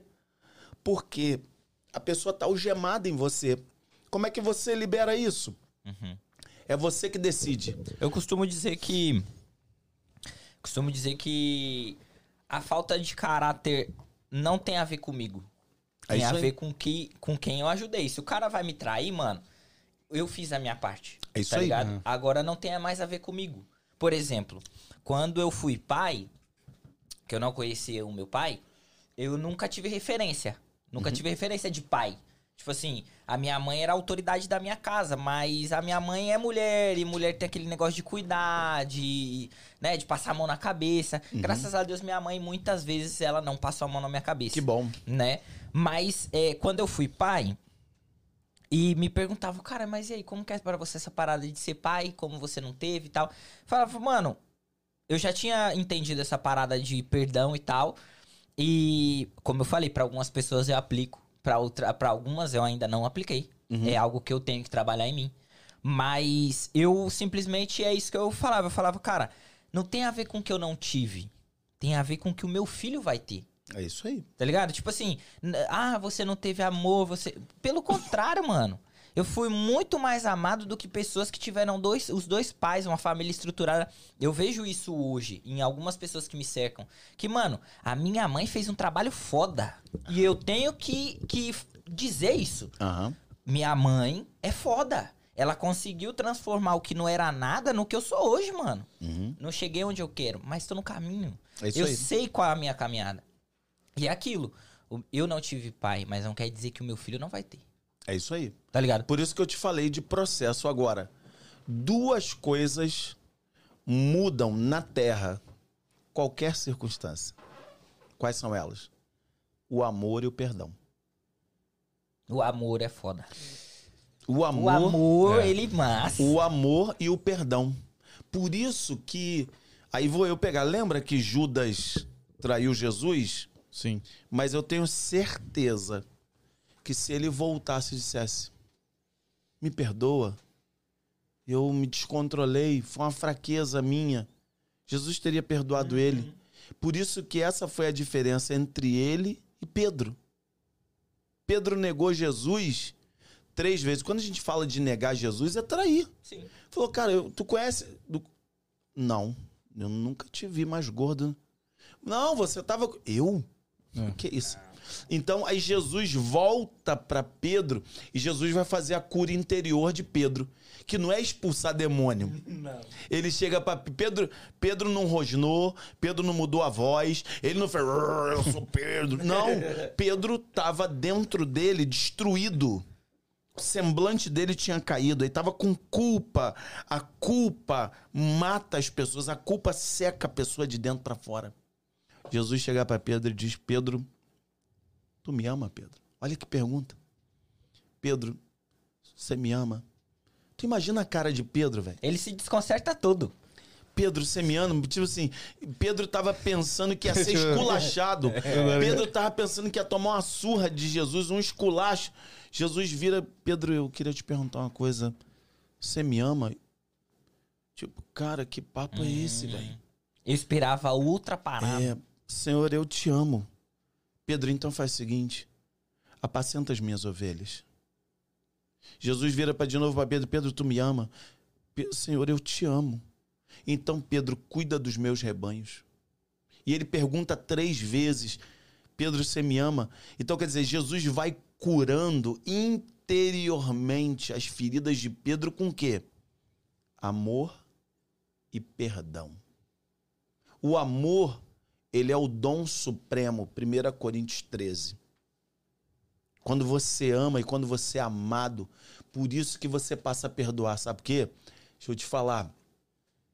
Começa a medir para você o tamanho do amor e do perdão que você recebeu. Você vai perdoar facinho. Sim, sim. É que a, a gente no dia a dia, é, e, e geralmente essas coisas que acontecem, essas, vamos dizer assim, essas. As pessoas que nos magoam, é no dia a dia. Às vezes, sei lá, o voz do além trabalha comigo e ele fala algo que eu não gostei, aí ali já vai minando alguma coisa dentro do coração que, sabe? Aí, sei lá, o Danzão me faz alguma coisa que eu não gostei, então vai minando o amor que eu tenho. Sim. Porque eu acredito que, por exemplo, eu te conheci agora, Cleiton, eu tenho um amor 100% com você. Mas É. no passar do tempo, quando a gente vai caminhando, eu vou te conhecendo, eu vou vendo suas falhas e você também vai vendo as minhas. Sim. Mas eu vou tendo os meus julgamentos Sim. a, a seu respeito. Sim. E essa parada vai minando. Então de 100 vai pra 90, 80, e assim até acabar. Mas aí eu, eu não diria que isso aí estaria ligado ao amor. Vê se você concorda comigo. Eu acho que isso está ligado a muito mais uma questão de você ter a empatia com a pessoa. Existem pessoas, porque nós seres humanos, a gente pensa que não, mas a gente faz espelhamento. Você já notou que você gosta normalmente das pessoas que se parecem com você? Sim. no seu jeito de ser. As pessoas que curtem as músicas que você curte, gostam das coisas que você gosta, né? Então a gente faz um espelhamento. E parece que existem algumas pessoas que elas batem numa sintonia com a gente, mas tem outras pessoas que não batem. Então acho que isso nem tá ligado muito à questão do amor e tal, né? Porque as pessoas são diferentes, mas essa coisa da empatia, da de você falou, pô, cara, eu gostei desse cara, tem alguma coisa nele. É como se você dissesse na sua voz, caramba, ele se parece tanto comigo. Sim. E acaba refletindo em você, né? Eu, é, eu já ouvi falar que você é o reflexo das, das sei lá, 5 ou 10 pessoas que mais convivem com você, né? É isso aí. Por ma- É, tem algumas perguntas, eu quero falar com a rapaziada do chat agora ou voz? Antes disso, eu podia lançar uma perguntinha aqui, rapidão? Pode, fica à vontade. Você falou de salvação. Que Jesus morreu e tal. E é, salvação é um tema que todo mundo quer saber, e inclusive eu. É, eu tenho uma teoria que eu já falei aqui várias vezes, que né, antes de Jesus Cristo vir, os judeus acreditavam que só eles podiam ser salvos. Isso eu, eu ouvi em algum lugar, estudei sobre isso, não sei se é verdade. E para eles, Jesus, é, o Messias ainda não veio, né? Para os judeus. Não. E Jesus Cristo veio para mostrar para dar possibilidade de todo mundo ser salvo, para mostrar que todo mundo vai ser salvo. E nada, nenhum sacrifício vai ser comparado ao dele. Sim. Então, na minha opinião, pode ser que eu esteja errado, a salvação é basicamente acreditar que Jesus Cristo é o seu único salvador. Sim. A ir da igreja e respeitar as leis de Deus é como forma de gratidão pelo que fez por você. Sim. Então eu vou- na igreja porque eu tenho, eu sou grato pelo que Jesus Cristo fez por mim, não porque eu tenho que ir pra igreja, senão eu vou pro inferno. É isso aí. Tá certinho. Porque muitas pessoas, eu queria saber sobre salvação, se tipo assim, se eu pecar, eu vou pro inferno? Ou tipo, não, eu tenho só que acreditar. Legal. Então vamos lá. Eu gosto de sempre, de novo, trabalhar com o método e o método que eu vou trabalhar aqui é o método teológico. Então vamos lá. De novo, hoje, é, dentro do- da fé cristã, o que, que a gente chama de salvação? A gente tem que tirar disso de algum padrão. E lá na carta do apóstolo Paulo, é, tem vários textos, vou citar alguns aqui, por exemplo. Romanos capítulo 5, verso 1 diz assim: Justificados, pois, mediante a fé, nós temos paz com Deus por meio de nosso Senhor Jesus Cristo. Então é o seguinte: o que vai te salvar é a fé no sacrifício do Filho de Deus. É você crer que o que ele fez ali é único, perfeito e eficaz. Mas você fala assim, pô, peraí. Mas é, o que Jesus fez foi há dois milênios. E eu ontem pequei. E aí? Eu vou pro inferno? Não, você não vai. Porque você já está justificado. Vamos lá. A conta que Jesus pagou naquela cruz não foi carnê das Casas Bahia a prazo. Jesus disse: está pago, Daniel. Então ele, deixa eu criar, eu gosto de falar por metáforas. Imagine que você comprou aqui uma BMW. E Recebe, cachorro. Recebe. é isso aí. Recebe. É, e daquela, Recebe, que desse ano não passa. é isso aí. É isso aí. E aquela não se inscrever, completasse não ajuda. 750 conversível, hoje eu vi uma dessa, né? E aí você chegou e falou assim, cara, você tá com um carnê gigante. Ou seja, o que, que você tem? Você tem uma dívida. Concorda comigo? Mas tô andando de BM. Tô andando de metro, tem uma, tem uma dívida, Sim, correto? Eu tenho uma dívida enorme, eu tenho uma dívida é, meio que impagável. Eu chego pra você, cara, gostei de você. E eu digo assim, Daniel, vamos fazer o seguinte? Me dá o carnê. Como assim? Me dá o carnê. Eu pego o carnê, pego o meu celular, tup, paguei. Daniel, toma aí. A pergunta que eu quero te fazer é o seguinte: mês que vem, no dia 10, tu vai pagar o boleto? Por quê? Já tá pago, pô. Então é isso que Jesus ensinou. A dívida que ele pagou, ele pagou por completo. Aí você fala assim: pô, mas eu tô pecando, mas a dívida tá paga. Jesus pagou a dívida antes do teu boleto, filhão. Aí você fala assim: peraí. Então a minha dívida tá paga, então eu posso meter o pé na jaca? Tocar o terror. Opa, mas aí que você vai entender, fala a verdade. Se eu te pago todo o boleto, que sentimento você vai cultivar por mim? Gratidão. Então eu vou querer pecar para quê? Eu quero viver uma vida para Deus, não como o velho homem, mas eu quero viver a nova criatura. Por isso que Paulo vai dizer em 2 Coríntios 5,17: diz assim: olha que lindo isso, isso é metanoia. Então vamos falar disso. Eis que tudo, eis que as velhas coisas passaram, tudo se fez novo. Cara, você deixa a tua velha natureza, a tua velha programação, os teus velhos instintos, a tua velha maneira de ser reativo. As pessoas são reativas. Sim. E você vai dizer o seguinte: pô, peraí, cara. Eu vou viver algo novo a partir de agora. Jesus está fazendo um reset. Ele está gerando uma metanoia, que é o que está em Romanos 12, 2. Diz assim, ó. E não vos conformeis com este século. Sabe o que é se conformar? Aqui, ó. Esse copo aqui. A, o líquido, a água de coco, ele se conformou, ele tomou a forma desse copo. Paulo, inspirado pelo Espírito, vai dizer assim: não se conformem com a forma desse mundo, mas sejam transformados pela renovação da vossa mente. O que é essa transformação no grego? É metanoia. É mudança de mentalidade. É por isso que as pessoas pensam que o crente ele fica maluco, mas não é. É porque agora ele teve uma ressignificação ele teve um, um reimprint na, na mentalidade dele. Ele, ele, ele, ele é uma nova pessoa. Ele fala assim: não, peraí. Cara, eu, é igual essa linha de divisão. Eu vim até aqui, mas daqui pra cá é como se eu fosse um bebê começando do zero. E eu tô reaprendendo a viver. É por isso que isso mexe tanto com a cabeça de tanta gente. E aí, de novo, eu vou fundamentar. Você fala assim: pô, caramba, espera aí. O que, que é salvação? Salvação é isso. Igreja, eu estou afirmando, sou pastor. E eu falo isso na minha igreja. Igreja, templo, denominação, não salva ninguém. Real. O que salva é crer no Filho de Deus, o Evangelho, Jesus Cristo, o Evangelho da graça de Deus. Agora, mas aí, eu. E a questão lá da igreja? Então vamos lá. Digamos que nós somos irmãos, nós temos a mesma fé. Por que, que nós vamos à igreja? Primeiro a gente precisa definir isso. A palavra igreja vem da palavra grega chamada eclésia. Eclésia significa chamados para o lado de fora. Olha que poderoso isso, cara.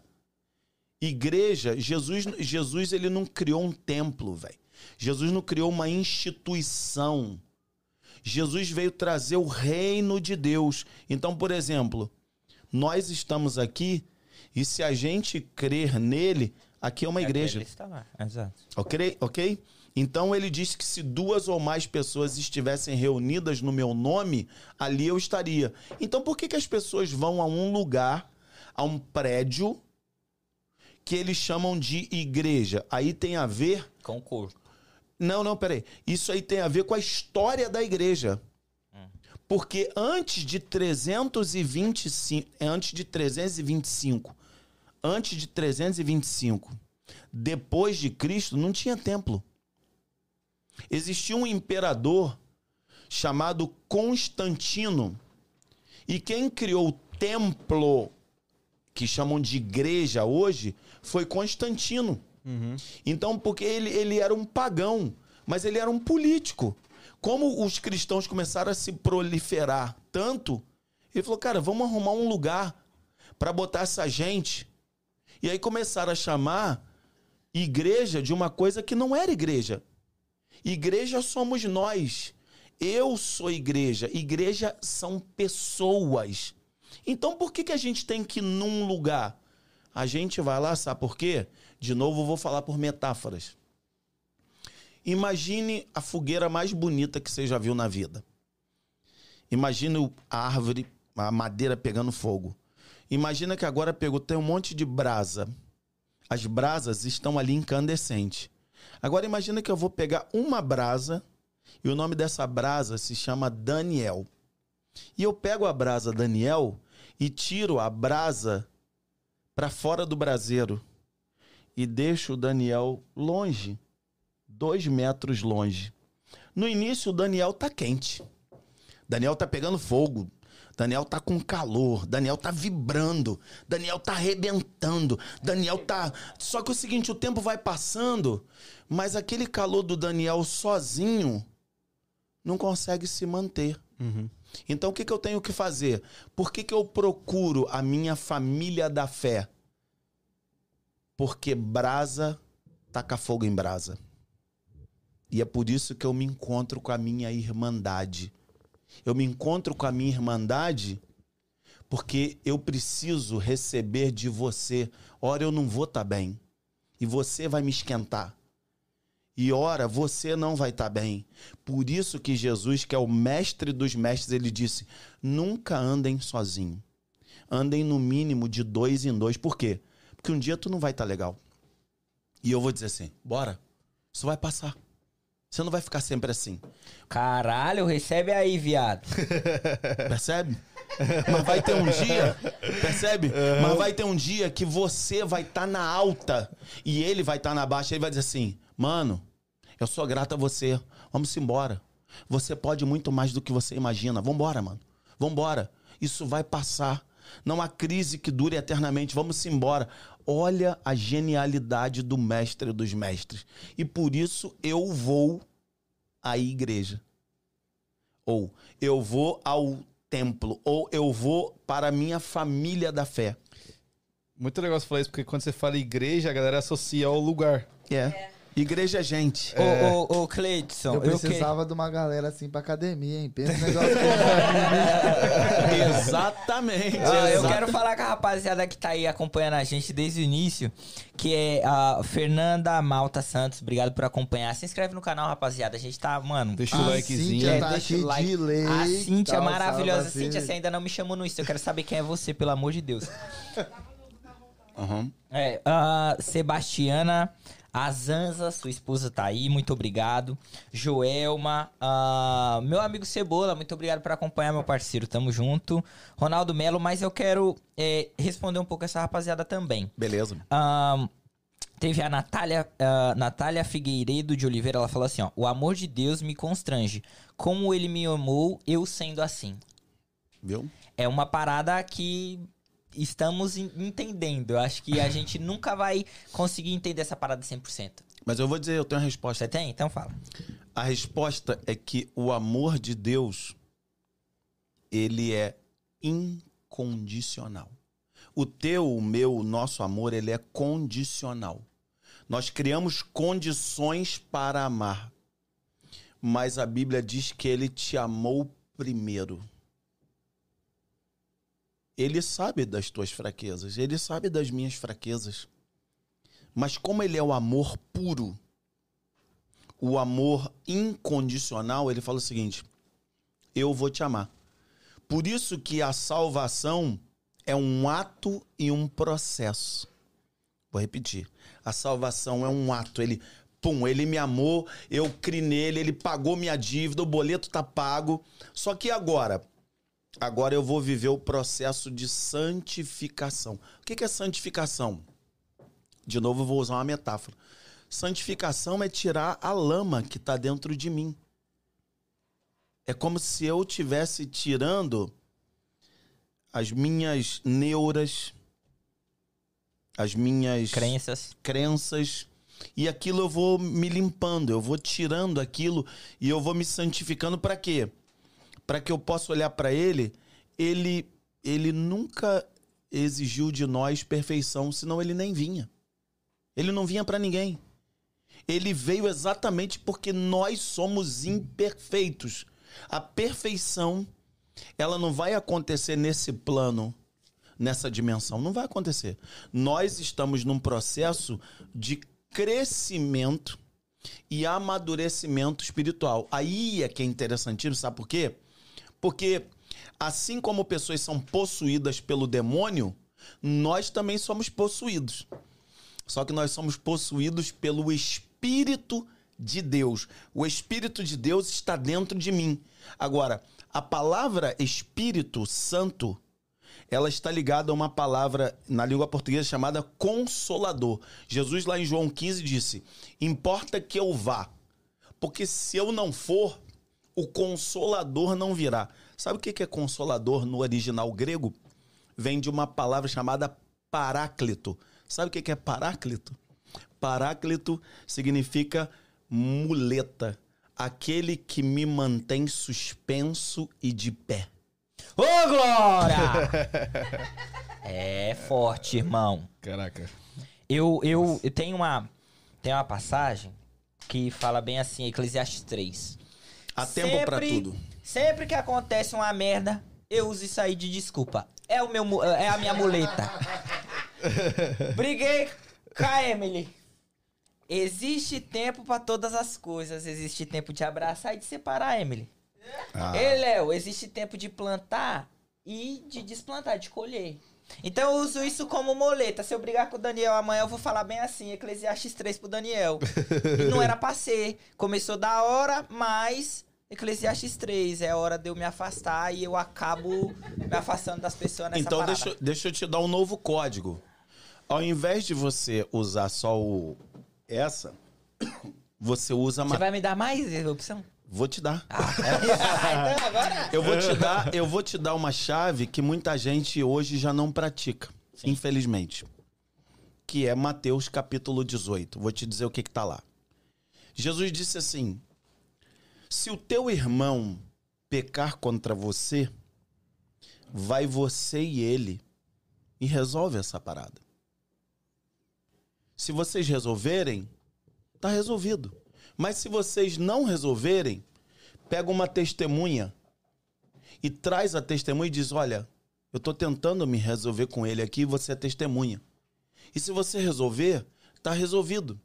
Mas se você não conseguir resolver, você vai trazer aquela situação que está dentro da igreja, dentro do corpo de Cristo, dentro da irmandade, e você vai levar para um outro nível. Mas o que, que eu quero dizer fundamentalmente? É que as pessoas, ao invés delas tratarem dos problemas delas, elas preferem ir fazer fofoca da vida dos outros. Sim. Ao invés delas olharem no- nos olhos e disserem assim: Eu não gostei do que você fez comigo, você me feriu. Você ultrapassou o teu direito. Você me magoou. A gente precisa dizer para as pessoas que elas nos magoam, que elas nos ferem. E você precisa dizer isso, sabe por quê? Porque se você não diz e vai embora, quem fica com a ferida na alma é você. Então, além do há tempo pra tudo, chega pra pessoa e fala assim: Cara, eu tô puto contigo. Eu não gostei do que você fez. Cara, eu, eu quero uma retratação. Vamos resolver essa parada. Agora, resolveu ali, resolveu.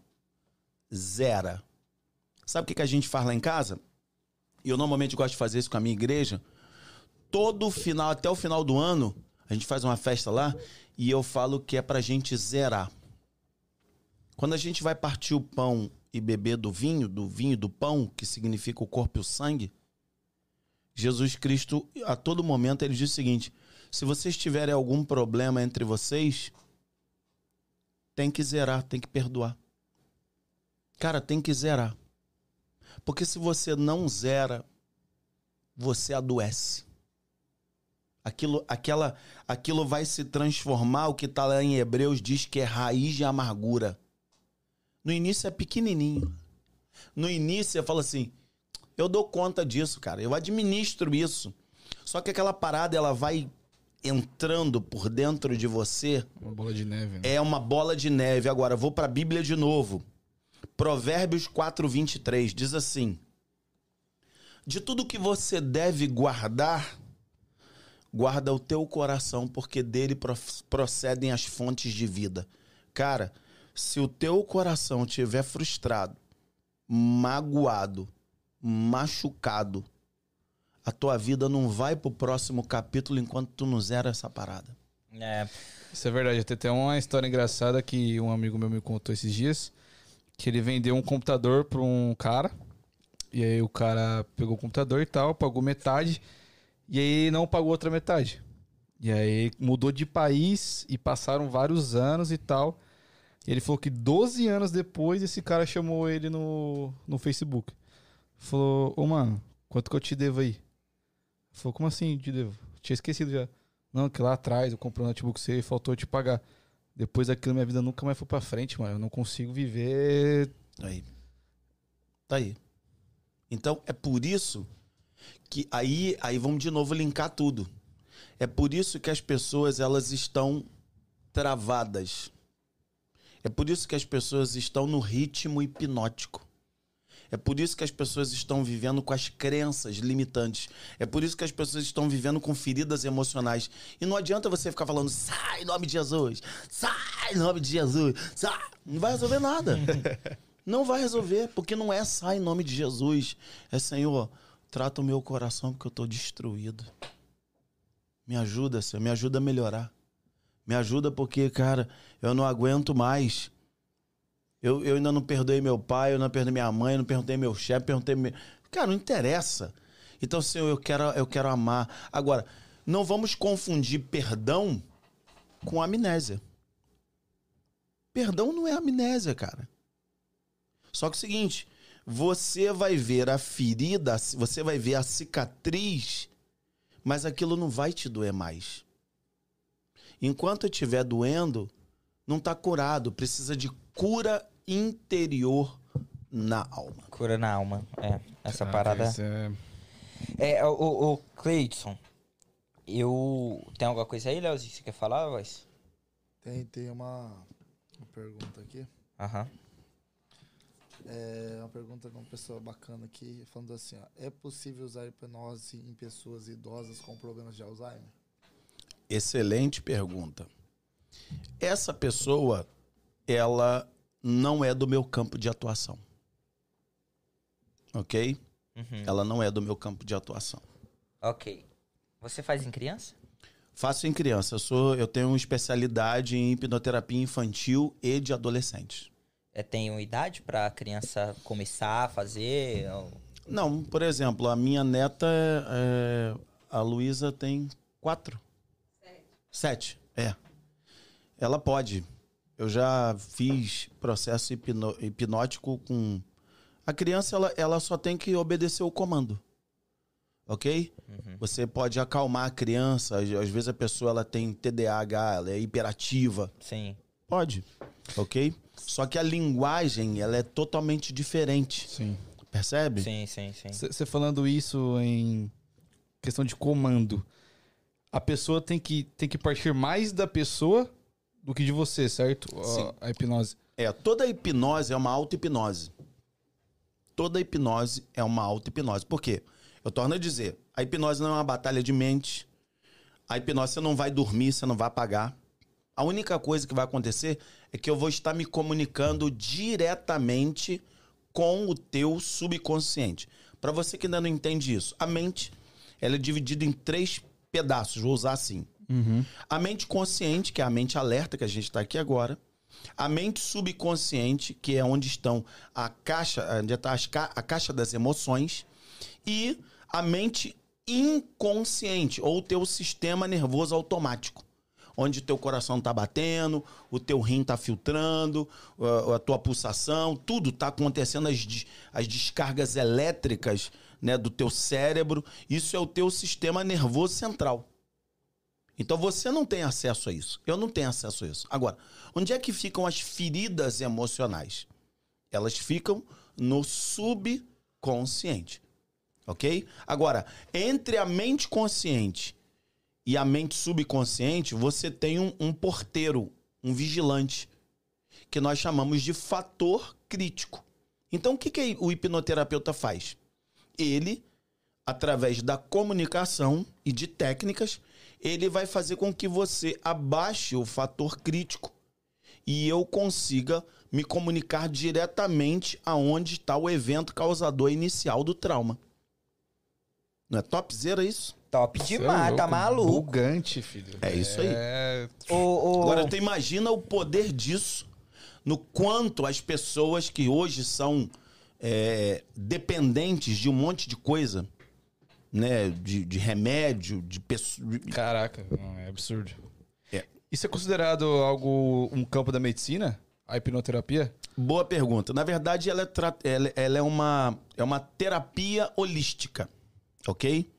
Mas todos os conselhos federais do Brasil, como por exemplo, Conselho Federal de Medicina, Conselho Federal de Odontologia, né? Na semana passada eu tive numa cidade aqui visitando e eu tive um, o prazer de conhecer um dentista brasileiro e eu coloquei ele pra ficar com a boca toda hipnotizada. A boca dele ficou com analgesia hipnótica. E aí você pode arrancar dente, obturar dente, fazer cirurgia no dente. Caraca, mas então a hipnose pode demorar muito tempo, ficar por muito tempo. Pode.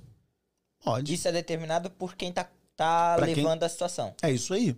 Existem pessoas, existe, por exemplo, no- na França, um hospital, acho que é Saint-Pierre ou Saint-Marie, ele hoje só faz cirurgias hipnóticas. Cesárea, traqueostomia, procedimentos no corpo. Caraca. É. Que doideira. Então você tem o Conselho Federal de Medicina, de Odontologia, é, fisioterapia, tá?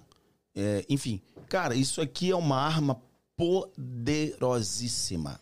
É, eu, eu- Não é uma comparação, mas já sendo uma comparação, Uhum. é, essa parada é meio que aquela, aquela rapaziada que identifica ah, pela expressão do seu corpo se você tá mentindo ou não. Isso, esse tipo de prática alinhado com a polícia, por exemplo, porra, isso é uma arma gigantesca. É isso aí. A, a hipnose misturada com a medicina, com essas, essa questão de saúde e tal, porra, isso. Mas por que, que não é tão comum? É uma boa pergunta. Primeira coisa que eu vejo, eu queria fazer uma correlação disso. E aí eu quero, eu tô fazendo uma especulação, mas acho que ela é bem coerente. É, foi lançado, acho que em 2017, foi lançado em 2017 uma matéria na revista super interessante. A matéria dizia o seguinte: Brasil, é, é, a nação Rivotril. a nação Rivotril. Cara, quantos milhares de caixas de Rivotril são vendidas pela indústria farmacêutica? Milhares. Cara, nós estamos falando de milhões e milhões de dólares. Então é o seguinte: a quem interessa dizer que a hipnoterapia faz o bem? Mas ninguém. Então é muito mais fácil eu criar um preconceito, é muito mais fácil eu criar um, um tabu, é muito mais fácil eu estigmatizar e dizer o seguinte: é, cara, continua mesmo tomando remédio tarja preta, continua mesmo tomando Rivotril, continua tomando ansiolítico até você morrer. Fica nisso aí, cara. Isso mesmo. Caraca. É isso, é, isso, é, isso é verdade. Tô te dando um exemplo, percebe? Não é coerente o que eu tô dizendo? Sim. Com certeza, até, até tem esse ponto do hospital. Pra mim, o hospital é um business. Porque o que é mais interessante, ele te curar ou ele pegar um tratamento aqui Claro. e te tratar? E. Isso é óbvio. As companhias de seguro, elas não querem ninguém doente, quer você saudável para manter a pólice. Oi, é. Ok? Agora, vamos dar uma outra referência. Por exemplo, é, existe um homem que tem um renome dentro da- da- do mundo da hipnoterapia clínica, que ele chegou uma época a fazer hip- hipno- hipnose de palco, que é o Fábio Puentes. Ele trabalhou em alguns programas Sim, da- do sim. SBT e tal. Hoje, o Fábio Pontes está de cabeça branca. Hoje ele trabalha no Hospital das Clínicas de São Paulo. Agora, eu vi um documentário com ele de uma pessoa que tinha um membro do. Ela, a pessoa tinha um. Esse, essa parte do braço amputada. Agora, olha que doido. A pessoa estava sentindo uma baita do coceira na mão que não existia. Isso tá documentado, tá no YouTube. Que doideira, velho. O Fábio Puentes vem trabalhar a pessoa e a pessoa tá passando mal com aquele incômodo de um membro que a gente chama de membro fantasma. Como é que ele faz? ele coloca a pessoa para tirar essa dor debaixo de hipnose. Hoje ele trabalha com pacientes com, com câncer por causa da quimioterapia para amenizar a dor que a pessoa está sentindo. Ele trabalha dentro do Hospital das Clínicas. Então isso não é uma brincadeira. Sim. Porque a gente precisa separar o joio do trigo. Uma coisa é a hipnose de entretenimento. Mas a hipnose para tratar problemas emocionais é poderosíssima. Enxaqueca, dor de cabeça, coisas. Entendeu? Enfim, tô Sim, dando sim, alguns sim, exemplos. sim, sim. Isso é poderosíssimo. Eu, ah, no dia que você. Pode falar, Dan. Não, pode ir. No dia que você foi no Em Casa, Uhum. no caso é meu pai. E eu liguei pra ele no dia. Porque eu tava vendo a live, eu acompanho a live de vocês Sim. e tal, e no finalzinho, do meio ali pro final, Uhum. você hipnotizou ele, Sim. né? E eu sempre tive curiosidade. Porra, que bagulho doido, que bagulho da hora deve ser. E aí eu, eu liguei pra ele e a gente eu fiquei uma hora e quinze falando com ele. E eu falei pra ele, e aí, mano, como que foi? O que, que você sentiu e tal? E ele deu um review lá pra mim, tipo assim, cara, o tempo todo eu tava aqui, o tempo todo eu ouvia ele, os comandos dele, mas eu não, eu só seguia o que ele falava. Então você fez um caminho com ele e tal, ele falando dessa parada, e ele falou que o único ponto que ligou ele à realidade dele, a- não que a realidade, é, a do que ele já viveu na vida, foi uma questão de um banco que ele sentava com o vô dele. Eu percebi. Tá ligado? E. E, tipo assim, eu não, eu não sei, ele não falou pra mim o que significava o banco, Ok. enfim. É, só que, pelo que eu entendi, O aí. banco é um símbolo emocional. Hum, ok. O banco remete ao avô dele. Uhum. É igual você falar bolinho de chuva pra mim. Se eu falar bolinho de chuva pra você, Minha avó vem. É. tá vendo? Uhum. É um símbolo. E se eu começar a falar que você vai sentir o bolinho de chuva, daqui a pouco você começa a sentir o cheiro. É, não, não, é. É igual ver é, National Geographic, você tá vendo a aranha assim, você começa a sentir um, um pelicano, isso tá aí, ligado? Tá vendo? Tá hipnotizado. É, Sim. viu? É. E, e, enfim, aí é, a gente conversando e tal. E eu falei pra ele, cara, eu não sei se eu. Se eu. é, pelo que eu entendi. Essa questão do banco, tudo que você falou e tal, tem muito, remete muito ao que ele já viveu. Então, em algum momento da hipnose, você tem um contato com o seu passado. Sempre. Na verdade, a hipnoterapia, na grande maioria das vezes, eu tô trabalhando memórias. Eu tô trabalhando o que nós chamamos da hipnoterapia clássica de ECI. Evento causador inicial. Por isso que as pessoas têm pavor da palavra regressão. Mas regressão, nós não estamos falando negócio de vida passada, não estamos falando nada disso. Mas, por exemplo, eu estou falando de regressão da emoção de quando você sentiu aquilo de primeira. Teve um momento inicial. No dia tal, no ano tal, eu vi o meu pai batendo na minha mãe. Que é o meu caso. Uhum. Eu me lembro onde eu estava. Eu tô falando aqui agora, minha mente já tá acessando. Eu tô vendo a imagem. Eu sei que foi no apartamento tal, do ano tal e como estava acontecendo. E eu vi o meu pai, houve uma situação. Eu não sei qual é a tua situação, mas eu tô falando de uma memória. Sim, sim. Então o que, que a gente vai fazer? A gente vai tirar a dor da memória. A pessoa está travada no evento causador inicial. Agora, muitas vezes o que, que acontece? Você tem o SCI e o SS, que é o evento causador subsequente. Por quê? Porque a mente existem gatilhos. Por exemplo, de repente você. é, por exemplo, eu não gosto de ver nenhum tipo de documentário é, de, de violência contra a mulher. Eu não gosto. Porque isso me engatilha. Existem gatilhos de lugares. Você quer ver, por exemplo, uma coisa que a gente chama de ancoragem? Fala a verdade. É, se eu dissesse assim pra você, cara, fala uma música assim da tua infância, uma música que te marcou, Sim.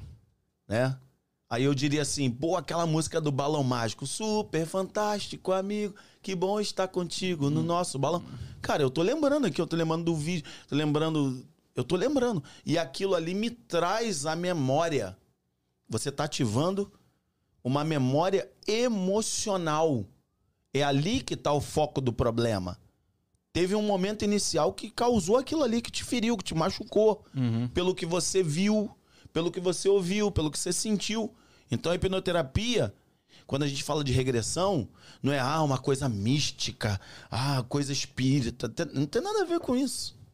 Nós estamos falando no teu subconsciente de algo que está guardado ali e às vezes você nem sabe. Sim. Você quer ver uma coisa? Gagueira. Gagueira é emocional. Eu, por exemplo, lá na minha região, eu tenho um pastor amigo, é, Luiz Lopes. Ele era gago. Ele mesmo arrumou um procedimento e ele se curou. Caraca, que doideira. Percebe? Então a gagueira, ela tem fundo emocional. Às vezes a pessoa, ela, ela tem pavor de falar em público. Por exemplo, falou assim, ah, eu detesto matemática. Não é que às vezes tu detesta matemática. É que às vezes se eu acessar alguma situação, você foi constrangido dentro da sala, você foi humilhado. Percebe? Ah, na aula de matemática, aí a mente, ela é associativa. Isso é impressionante, cara. Sim. Isso é impressionante. Você não tem como estudar é, hipnose sem estudar neurociência. Você não tem como. Você não tem como estudar isso sem estudar outras ciências. Isso é muito surreal, cara. E é o que o mais surreal é que é o seu cérebro estudando o seu cérebro, né? É. e eu, eu queria, eu queria saber, tipo, como que é pra você, com você, tipo, você sabe todos esses, esses métodos, é, como lidar com isso, você aplica com você mesmo? Aplico todo santo dia. Eu aplico as duas coisas. Eu aplico isso na minha espiritualidade, na minha conexão com Deus. Por exemplo, Jesus disse assim: quando você tiver que falar comigo, entra no teu quarto, fecha a porta e fala com teu pai que te vê em secreto. Esse é o lado da minha espiritualidade. Agora, o que eu faço? Por exemplo, quando eu vou entrar pro meu quarto para estar com Deus, eu me auto-hipnotizo. Como assim? Eu fecho os meus olhos, junto a minha mão, respiro e eu me viro para dentro. Eu quero acessar Deus dentro de mim, que é quem? O Espírito Santo. Percebe? Só que o que, que acontece? Você vai começar a perceber que no início você não consegue muito, mas depois aquilo vira 10 minutos, 15 minutos, 20 minutos, 30 minutos. E aí o que começa a fazer? Você começa a ter prazer de orar. Prazer de estar com Deus. Prazer de saber que Ele está te tratando. De dizer, por exemplo, Espírito Santo, vai tratando áreas na minha vida e na minha cabeça que eu nem sei. Não é fantástico isso? Pra caramba. Foda. É, ô Cleidson, tem como você curar meu menino aí? cara. Vamos lá. Tem como? Tem que fazer agora? Não, tá todo Não, você, você que decide, você que. É, não, depois nós vamos fazer uma com ele ali pra ele ficar bem. É. Pai? É, a galera quer ver. Tá bom. Isso é ao Faz uma com Igor. Vamos fazer uma enquete aí então, pô. A galera tem que participar. Sim. Quem quer, deixa eu quero, ao vivo. Bota aí, assim, ao vivo, bota vocês querem eu aí ao quero. vivo? Pessoal, quem Essa é quer a ao Porque a galera, pô, a galera já tá aí É, tanto quem tempo, ao tem que vivo, prestigiar aí. o Rapaziada, ficou muito tempo. tá? Ao Tem vivo. que prestigiar o Try Again. Você que não se inscreve- inscreveu aí no Try Again, cara.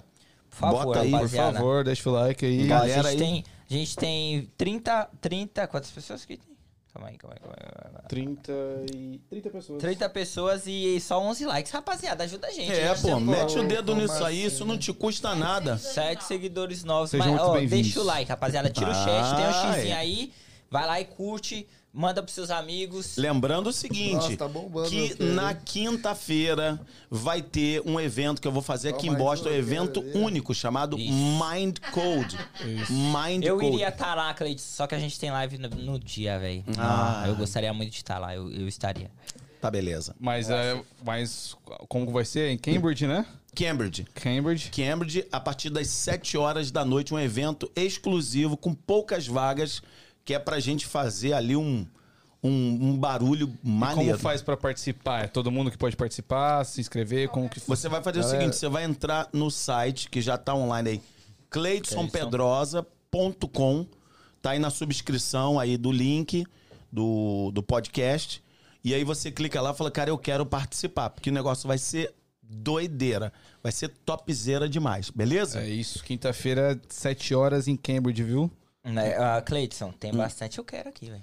Mas podia fazer com o Igor, né? Tem o Não quê? Faz para, comigo. Eu quero. Olha Porque esse não dia para. com ele é é uma outra área. É, uma outra fita. Ah, Quer tá. experimentar? Vamos, eu tô aí, eu tô pro jogo.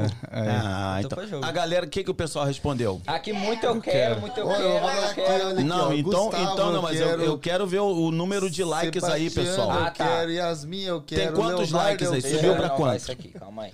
Quantos likes? É, Quero saber. Subir. É que ele demora pra Subiu pra atualizar. 39. Tragueiro, Tá vendo? eu Pra quero. 39. Então bate aqui, É o velho. Cleidson, velho. O Cleidson tá na parada, rapaz. Não, vamos, subir pra Rapaz. 40. Vamos subir pra 40 isso aí. Se bater Vamos subir pra 40. Aí, ó, bateu 40, ele vai fazer, hein? Então vamos. Vamos lá, isso não custa nada. Não, vamos lá. vou- vou- vou Pô, eu atualizar só vou novo. explicar por que a gente pede o like. Porque se você der o like, o YouTube entende que o conteúdo é bom. E aí ele entrega pra mais pessoas. Então é uma forma de você nos ajudar. E outra coisa, essa minha vinda E aqui no Try Game vai, vai, pô. E ajudar Porra. outras pessoas Isso aqui é que outro nível, velho. Tá. Isso aqui é outro nível. É Bateu os outro 40, pai. patamar. Bateu? Bateu. Então vambora. Então, Então nós vamos. vamos fazer o seguinte: o que, que você vai fazer? Aham. Você- Aqui mesmo eu, não- eu preciso Senta do meu. Quer sentar Não, aqui? você tem que ficar aqui perto. Quer Fica perto no- de mim. Aí o que, que a gente faz? É isso. Nós vamos fazer o seguinte: você puxa a tua cadeira pra cá. Vocês estão escutando, né, gente? O Eita. menino vai ser hipnotizado agora, ao vivo. É isso aí. Compartilha com todo mundo aí. Isso aí não acontece sempre. Não, o teu microfone não precisa, não. Você não, você não vai falar nada agora. Eu que vou falar. Traz bem pra Igão cá. sendo hipnotizados no momento. Isso. Tá pegando ali? Deixa eu ver. Chega mais pra cá. Isso. Aí, dá, você vai fazer o seguinte, ó. Isso. Beleza? Primeira coisa, você quer ser hipnotizado, Sim, ok? Você vai seguir as instruções. ok. Então, beleza. Então, vamos lá. Vira pra cá de novo. Beleza? Então, a primeira coisa, eu faço um teste normal. Ajeita a tua postura. Isso. Tá vendo bem aí? Primeira coisa, eu quero que você olhe na ponta desse meu dedo aqui. Só direto na ponta do meu dedo. Nada mais importa. Ok? É só para eu ver uma questão aqui do teu globo ocular. Beleza? Então, agora eu vou subindo. Só segue o meu dedo. Aqui. Seguindo. Seguindo muito bem. Isso. Agora para cá. Excelente. Aí eu daqui, você não está vendo aí, mas a escléria do, dos olhos dele, que é a parte branca, passou para mais da metade, significa que ele está predisposto. Maravilha. O que, que você vai fazer agora? Você começa, eu quero que você comece a respirar. Só que você vai respirar intencionalmente. Puxa bem o ar, prende e solta, como se fosse. Isso, muito bem. Puxa. Solta. Isso, de novo. Isso. Solta. Podia colocar aí uma, uma frequência aí, bota aí 528, é uma frequência bem relaxante. Isso, coloca de novo, continua respirando. Isso, muito bem. Maravilha. Excelente, muito bem. Então nós vamos fazer o seguinte. Vou virar para cá, ok? Você vai fazer o seguinte: você vai juntar sua mão, fazer assim. Isso. Agora fica aqui na direção. Você vai fazer o seguinte: olha para esse dedo aqui. Isso, muito bem. Somente para esse dedo, só foca nesse dedo. Continua respirando, soltando pela boca, só aqui. Isso. Isso, acerta aqui bem o braço, junta aqui. Isso, muito bem. Só olha aqui para, olha para sua aliança. Isso, somente para sua aliança, continua respirando. Continua respirando. A partir desse momento, eu vou começar a entender que esse aqui é o ponto negativo, esse aqui é um ponto positivo. E eu vou passar uma linha aqui invisível, ok? Eu vou começar a puxar. Quando eu der cinco voltas, as suas mãos vão ficar completamente coladas. Três. Mais e mais colada, completamente colada. Mais colada. Duas vezes mais colada. E agora essa força vai começar a puxar a linha. Eu vou puxar, a linha vai fechando a sua mão. Fechando a sua mão, colada, sua mão tá colada. Vai tentar soltar, mas não consegue. Tenta soltar e não consegue. Tá colada. Duas vezes mais colada. Tenta soltar e não consegue. Tenta soltar aqui, ó. Tenta soltar e não consegue. Tá muito colada, completamente colada. Três vezes mais colada. Três vezes mais colada, três vezes mais colada. Tenta soltar, mas não consegue. Agora é o seguinte, essa força que tá aqui, ela vai passar aqui, isso. Vai passar para os seus braços, seus braços vão ficar dormentes. Um, dois, três. Os braços estão dormentes, completamente dormentes. Tenta soltar a mão, mas não consegue. Tenta soltar a mão, mas não consegue. As mãos estão coladas. As mãos estão completamente coladas, mais e mais colada. Isso, tá indo muito bem. Tenta soltar mais força, não consegue. Tenta soltar, mas não consegue. Quando eu encostar no teu peito, essa força some. Um, dois, três. Agora é com você. E aí? Colou? Colou, colou, colou. Sentiu a força? Sim, sim. E o braço? É, assim, é, na, quando eu tava puxando, eu tava sentindo que ela iria sair, mas por algum motivo não descolava. Tipo é? assim, eu senti escorregando, escorregando pra tentar sair, mas não, não saiu. E aí, como é que é experimentar isso? Interessante. Você apagou? Não, Você saiu do controle? não. Não, tá não, normal. Normal. Não é Aham, isso? Sim. Só que, na verdade, eu estava me comunicando aí com a sua própria mente. Não é incrível a experiência? Sim, sim, Beleza? sim. É, é- é diferente. É legal? Mas, isso? tipo assim, eu não. É, é o que você falou, eu tô aqui o tempo inteiro. Eu não, não tem algo que, ah, você vai viajar, vai controlar minha mente. Não. Beleza. Vamos, quer fazer mais uma? Vamos? Então vamos lá. Vamos fazer mais. Eu quero saber eu o que, quero que a galera achou aí. O que, que você achou? Deu pra ver bem? A galera curtiu aí? O que, que vocês acharam? Pô, foi sensacional, na minha opinião, vendo de fora aqui, hein? é. na moral. Não é incrível? Pô, Não é legal? Muito massa. Então nós Nossa. vamos fazer. Fica em pé. Chega pra trás. Vê se pega lá. Vamos ver. Só vier aí. Agora nós vamos fazer que é o seguinte. Fica aqui, pode ficar virado pra lá. Isso. Olha pra cá. central. Você vai esticar a mão, assim, como se fosse duas bandejas. Isso, bem esticado aqui. Uma você vai dar like. Isso aqui. Aqui, respirando, vai.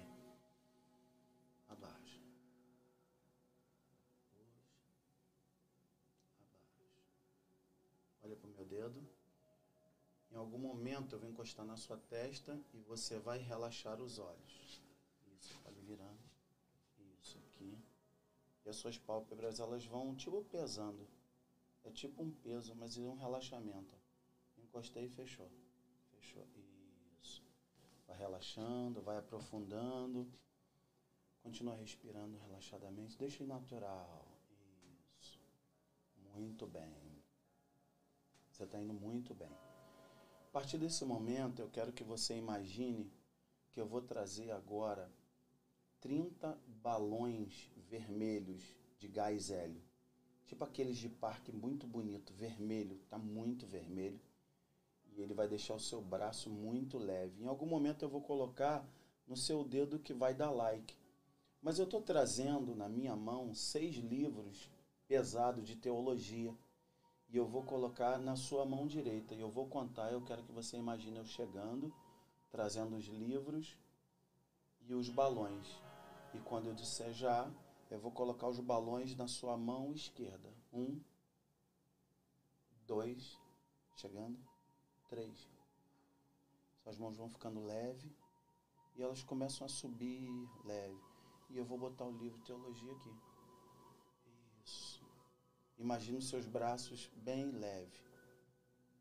Eu vou fazer o seguinte, eu vou botar mais 10 balões vermelhos aqui, 10 balões vermelhos, subindo, subindo, subindo. Leve. Olha o livro de teologia lá na sua mão direita. Pesado, mais e mais pesado. Mais e mais pesado. Visualiza isso. Isso, muito bem. Olhos abertos. E aí? Qual a sensação? O que, que você achou? Eu tô leve. Eu tô leve. Tá leve? É, eu Vai tô- voar igual balão? Vou voar igual balão, tô leve. Beleza, então nós vamos fazer aqui outra aqui. O pessoal tá gostando aí? É forte, né? Top, top, top. Vamos dar a mão. Sebastiana falou que quase que entrou, ela entrou em transe. Ah, é? Então nós vamos fazer o seguinte, olha pra ponta desse meu dedo. Continua respirando, sopra a mão. Isso. Deixa a sua mão relaxar. Deixa sua mão relaxar. Em algum momento, sua mão vai encostar na sua testa, suas pálpebras pesam. É tipo um cansaço isso. Isso quer fechar e você tenta isso, relaxando, relaxando, vai tocar e vai fechar. Relaxa, relaxa completamente. Isso, mais e mais relaxado, fica tranquilo. Experimenta isso. Isso. Quanto mais se movimenta, mais relaxado fica. Você não vai cair, você está num lugar seguro. Quanto mais eu movimento o teu corpo, mais o teu corpo mergulha nessa sensação. Isso. A partir desse momento, eu quero que você imagine que você vai pegar um elevador. E esse elevador, ele tem uma porta prateada muito bonita. Entra nele agora. Quando eu disser, eu vou estalar meu dedo, a porta vai se abrir. Um, dois, três. A porta se abriu, entra nele. Agora você vai tocar lá no térreo. Você está muito alto, nós vamos descer. Isso. Dez, nove, oito, descendo. Sete, descendo e aprofundando. Mais e mais relaxado. Seis, cinco. Você está vendo o elevador descendo. Quatro, três, dois, um. A porta se abriu. Abriu a porta. Isso. Agora você vai se dar diante de um portal. É um portal onde você vai passar por uma outra dimensão. Esse portal tem a cor que você mais gosta a partir de agora. Isso, você vai passar. Só que o seguinte, olha que coisa incrível. Você vai para o futuro e você vai ver exatamente você no seu sonho, no seu projeto. Quando eu disser três, você vai se lançar o teu corpo para o futuro. É uma ponte ao futuro.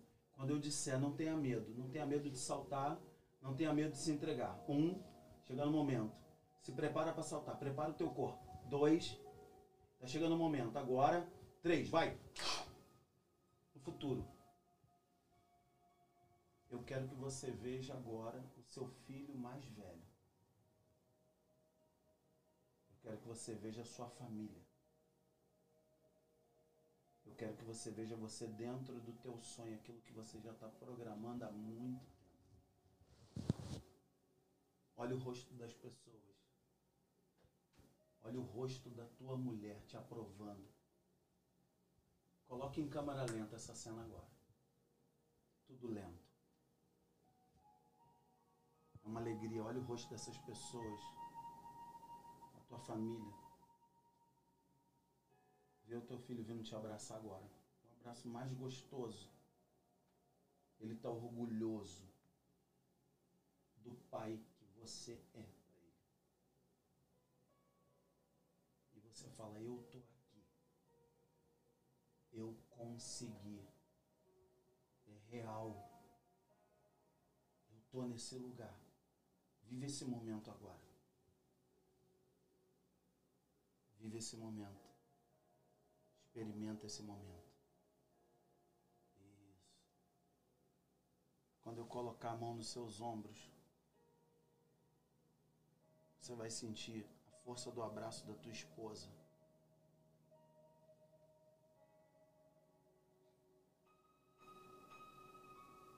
Olha nos olhos dela. Você conseguiu.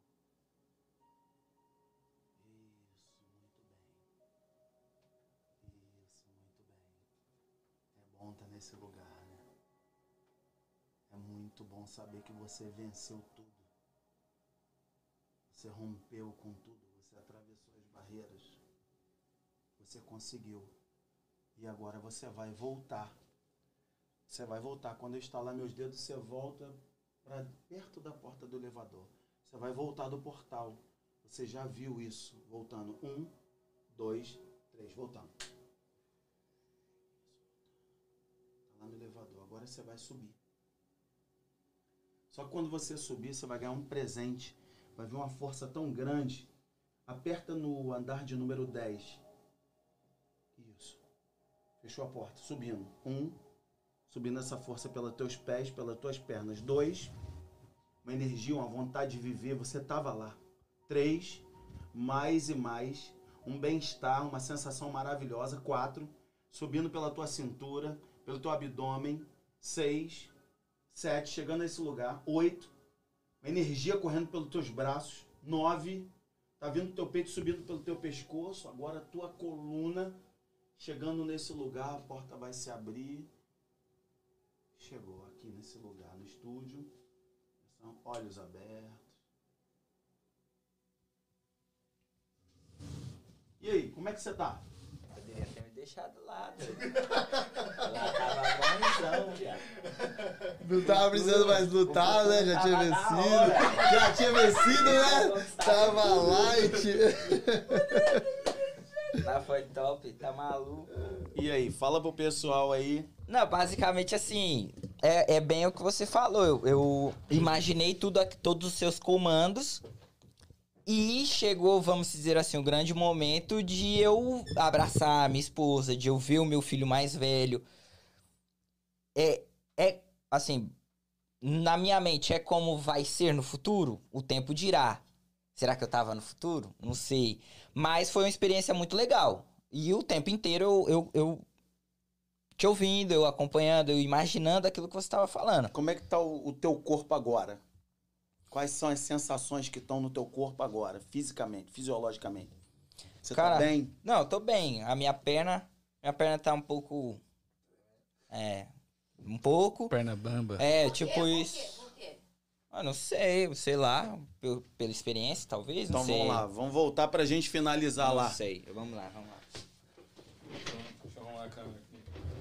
É, rapaz, esse podcast vai entrar pra história do Try Again. Meus amigos, a coisa é séria. Se você ainda não me segue nas redes sociais, vai ser um prazer. Vai lá, Cleidson Pedrosa no Instagram. Todo dia eu coloco um negócio lá novo pra você. É um prazer gerar conteúdo de valor pra você, ok? Lembrando que eu vou estar abrindo minha agenda aqui. Essa é a última semana. Eu tô indo embora já. Ah, não, fica aí, pô. Não, tá doido, tô com Fica saudade aí. da minha mulher, rapaz. não, não rola, não. Não dá, não. Eu quero minha casa, minha vida, minha igreja. Tá certo. O povo lá da Criativa, meu o povo de. comentário aqui da, da Yasmin, ela falou aqui, ó. A Yasmin falou assim, ó. Acho válido adiar a prova de terça-feira que vem para dar essa experiência. Nada disso, o nem pensar. Rolou uma manipulação ao vivo e a cores aqui agora. Sim. Não, nada disso. É, é. Vamos lá. E aí? Eu, eu tô bem, eu tô aqui, tô com a rapaziada, beleza? Porra, da hora. Gostaria de ter ficado lá onde com meu filho. Futuro foi foda? Ô, viado, meu futuro vai ser embaçado. Se você tiver lá, se não tiver, vai ficar. Vai tá. Se não tiver, sinto muito, porque a vitória me pertence, É entendeu? isso aí. Declarou poder É agora, hein? Mas assim, eu Meu é- Deus. É aquilo, o tempo inteiro eu tava aqui, ouvi tudo que você falou, vivi essa parada, realmente subi no elevador, apertei, e, e conforme você vai falando os números, é, e vai chegando mais perto do objetivo que você fala, dentro de você vai dando aquela emoção. E É. muito tempo ali, em algumas vezes que você tava falando pra mim, ah, é, abraça sua esposa, olha o rosto do seu filho e tal. É, é, você tocou num ponto onde, cara, eu sou eu sou um cara que sempre tô tentando algo novo. Que sempre tô querendo vencer. Pra mim, todo bom. dia que eu saio, eu vou matar um leão porque eu preciso voltar pra casa porque pessoas dependem de mim. É isso aí. É, e eu sempre tive essa parada comigo, então eu tô sempre inventando alguma coisa, sou envolvido em 10, 15 projetos aí na vida. E. E, e muitas vezes eu me pergunto, cara, será que eu tô lutando a luta certa? Será que eu tô fazendo a parada certa?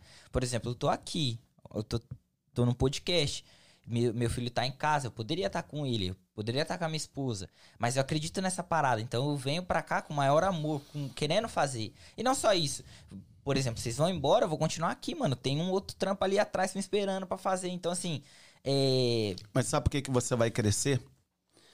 Porque você não vê nenhuma árvore correndo no meio da rua, porque elas ficam paradas e elas sugam o melhor daquilo que elas estão tendo no momento. Você não vê árvore andando correndo no meio da rua. Só que é o seguinte, espera viver a lei do processo. Porque você não joga uma semente de manga no chão e amanhã você vai chupar a manga. Só que de, uma, de um caroço de manga você vai colher centenas e centenas de mangas. É uma questão de tempo. Sim. E tem essa parada. Eu sou muito. Porra, será que eu tô fazendo a coisa certa? Por que, que demora tanto? Por que, que as coisas não acontecem? Por que, que. É, é muita, muitas vezes eu me frustro com, com as pessoas, mas isso eu sei que é, Porque, é, é o- porque eu comecei o podcast mês passado e não tô milionário. é, né? tipo essa parada, tá ligado? Não existe isso, olha só. As pessoas, elas veem muito palco e pouco corre. Sim. É, é muito fácil hoje as pessoas baterem na- nas costas de um cara que eu não conheço, o Jeff Bezos. Mas olha pra trás, pô. Olha pra vida do Mark Zuckerberg, olha pra vida do Flávio Augusto, olha pra vida de um grande pastor, de um grande líder. Não é da noite pro dia. Não. Todas essas coisas que te parecem muito fáceis e rápidas, isso aí, isso aí não é hipnoterapia, isso é ilusionismo. É diferente, ok? Então não entra nessa. Percebe? Você tem que semear e, e- e semear e regar, adubar, podar, tratar e aí você vai colher. Então vive a lei do processo. Agora, o que que Deus nos permite? Escolha suas sementes certas. A escolha você está semeando. Sim. Percebe? Então tenha um pouco de paciência. A gente está vivendo numa geração muito ansiosa. Não, mas peraí. Cara, uma das coisas assim que é um símbolo de ansiedade é o WhatsApp velocidade 2. É. Cara, que negócio é esse, velho? Calma. Uhum, Entendeu? Tá te gerando uma geração adoecida. Calma, cara. Peraí. Às vezes é importantíssimo desacelerar. Curtir o- o processo. Todo dia, cara. Se coloca no coração de um aprendiz. Eu sou aprendiz. Eu sou aprendiz. Eu vou morrer aprendiz. Mas todo dia você tá aprendendo algo novo e você tá aí. Hoje eu tenho 50 anos, eu já tive cabelo. Hoje eu tô careca. Mas percebe, é uma construção. Por isso que, puxando uma coisa para outra, eu amo o, o personagem do professor Xavier do X-Men. O que, que o professor Xavier faz? Ele potencializa o dom das pessoas. Você está sendo potencializado aqui hoje. Você está sendo. O pessoal que está com a gente está sendo potencializado. Agora, uma coisa que eu quero deixar para você sem medo de errar. Você é muito mais do que você possa imaginar.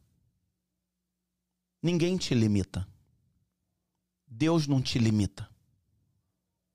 Se você falar, eu vou chegar, esse lugar que você já foi, é só uma questão de tempo. Ele já existe, esse lugar. Esse lugar é real. Só que você pode se colocar lá. Não permita que nada e nem ninguém diga o contrário. De que você não pode, de que você não é capaz. Não se compare às pessoas, porque a comparação é um veneno. Não fique acreditando no mundo de Alice no País das Maravilhas do Instagram. Aprenda com o sofrimento, porque dores nos transformam. Muitas vezes, os nossos fracassos serão os nossos maiores professores. Às vezes, o sucesso não ensina tanto, mas você pode ter certeza: o fracasso ensina, a dor ensina, a decepção ensina, e a gente vai amadurecendo. Faz sentido isso? Sim. Então, mano, vai pro futuro que ele já tá te aguardando. Amém. É isso. Bom, eu acho que é isso, né, rapaziada? É isso, voz? É isso? O, o Danzão não vai ser hipnotizado ao vivo. Ali não? Atrás, ali atrás. Não. Ali atrás dele. É. É. Eu quero. Oh, perdão. Não, não, é isso mesmo. Vou fazer comentário aqui, mas tem pergunta. Eu quero agradecer a toda essa galera que prestigiou a gente até agora.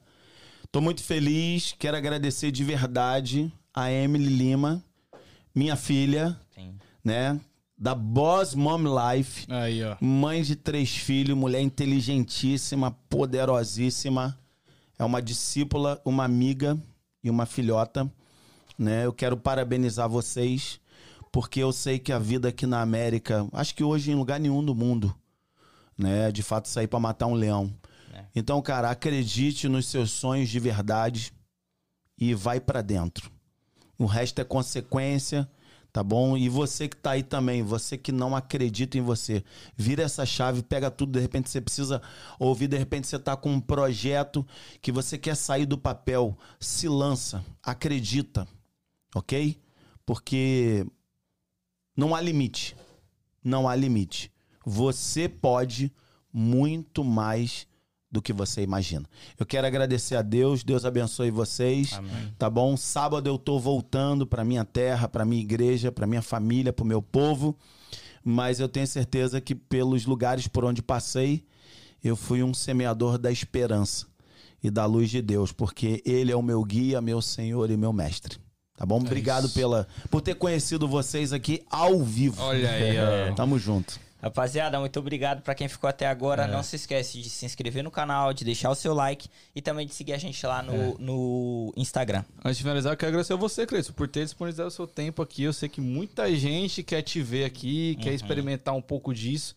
E você ter tirado um pouco do seu tempo pra vir aqui é muito especial pra gente, de verdade. Valeu, foi uma muito honra. top. Acrescentou muito pra mim o, o papo que a gente trocou aqui. Muito obrigado mesmo, de verdade. É isso aí, rapaziada. Quinta-feira tamo de volta com mais um episódio. Tamo junto, É valeu. nóis. É, Be- não vai encerrar, não? Ah, Cleidson, faça as honras pra gente e encerra a live aí com a rapaziada. Eu quero te abençoar. Eu quero que o Senhor te abençoe, que Ele te guarde, que Ele te faça resplandecer o rosto, que Ele abençoe a tua casa, abençoe a tua família, abençoe teus sonhos e projetos, abençoe tudo que você vai ser, ter e fazer nesse ano de expansão. Esse ano é um ano de expansão. Eu te abençoo. Muito obrigado por você estar aqui em nome de Jesus. Um beijo no coração. Fica na paz. Opa! Valeu! É isso aí. Obrigado, galera. Beijos.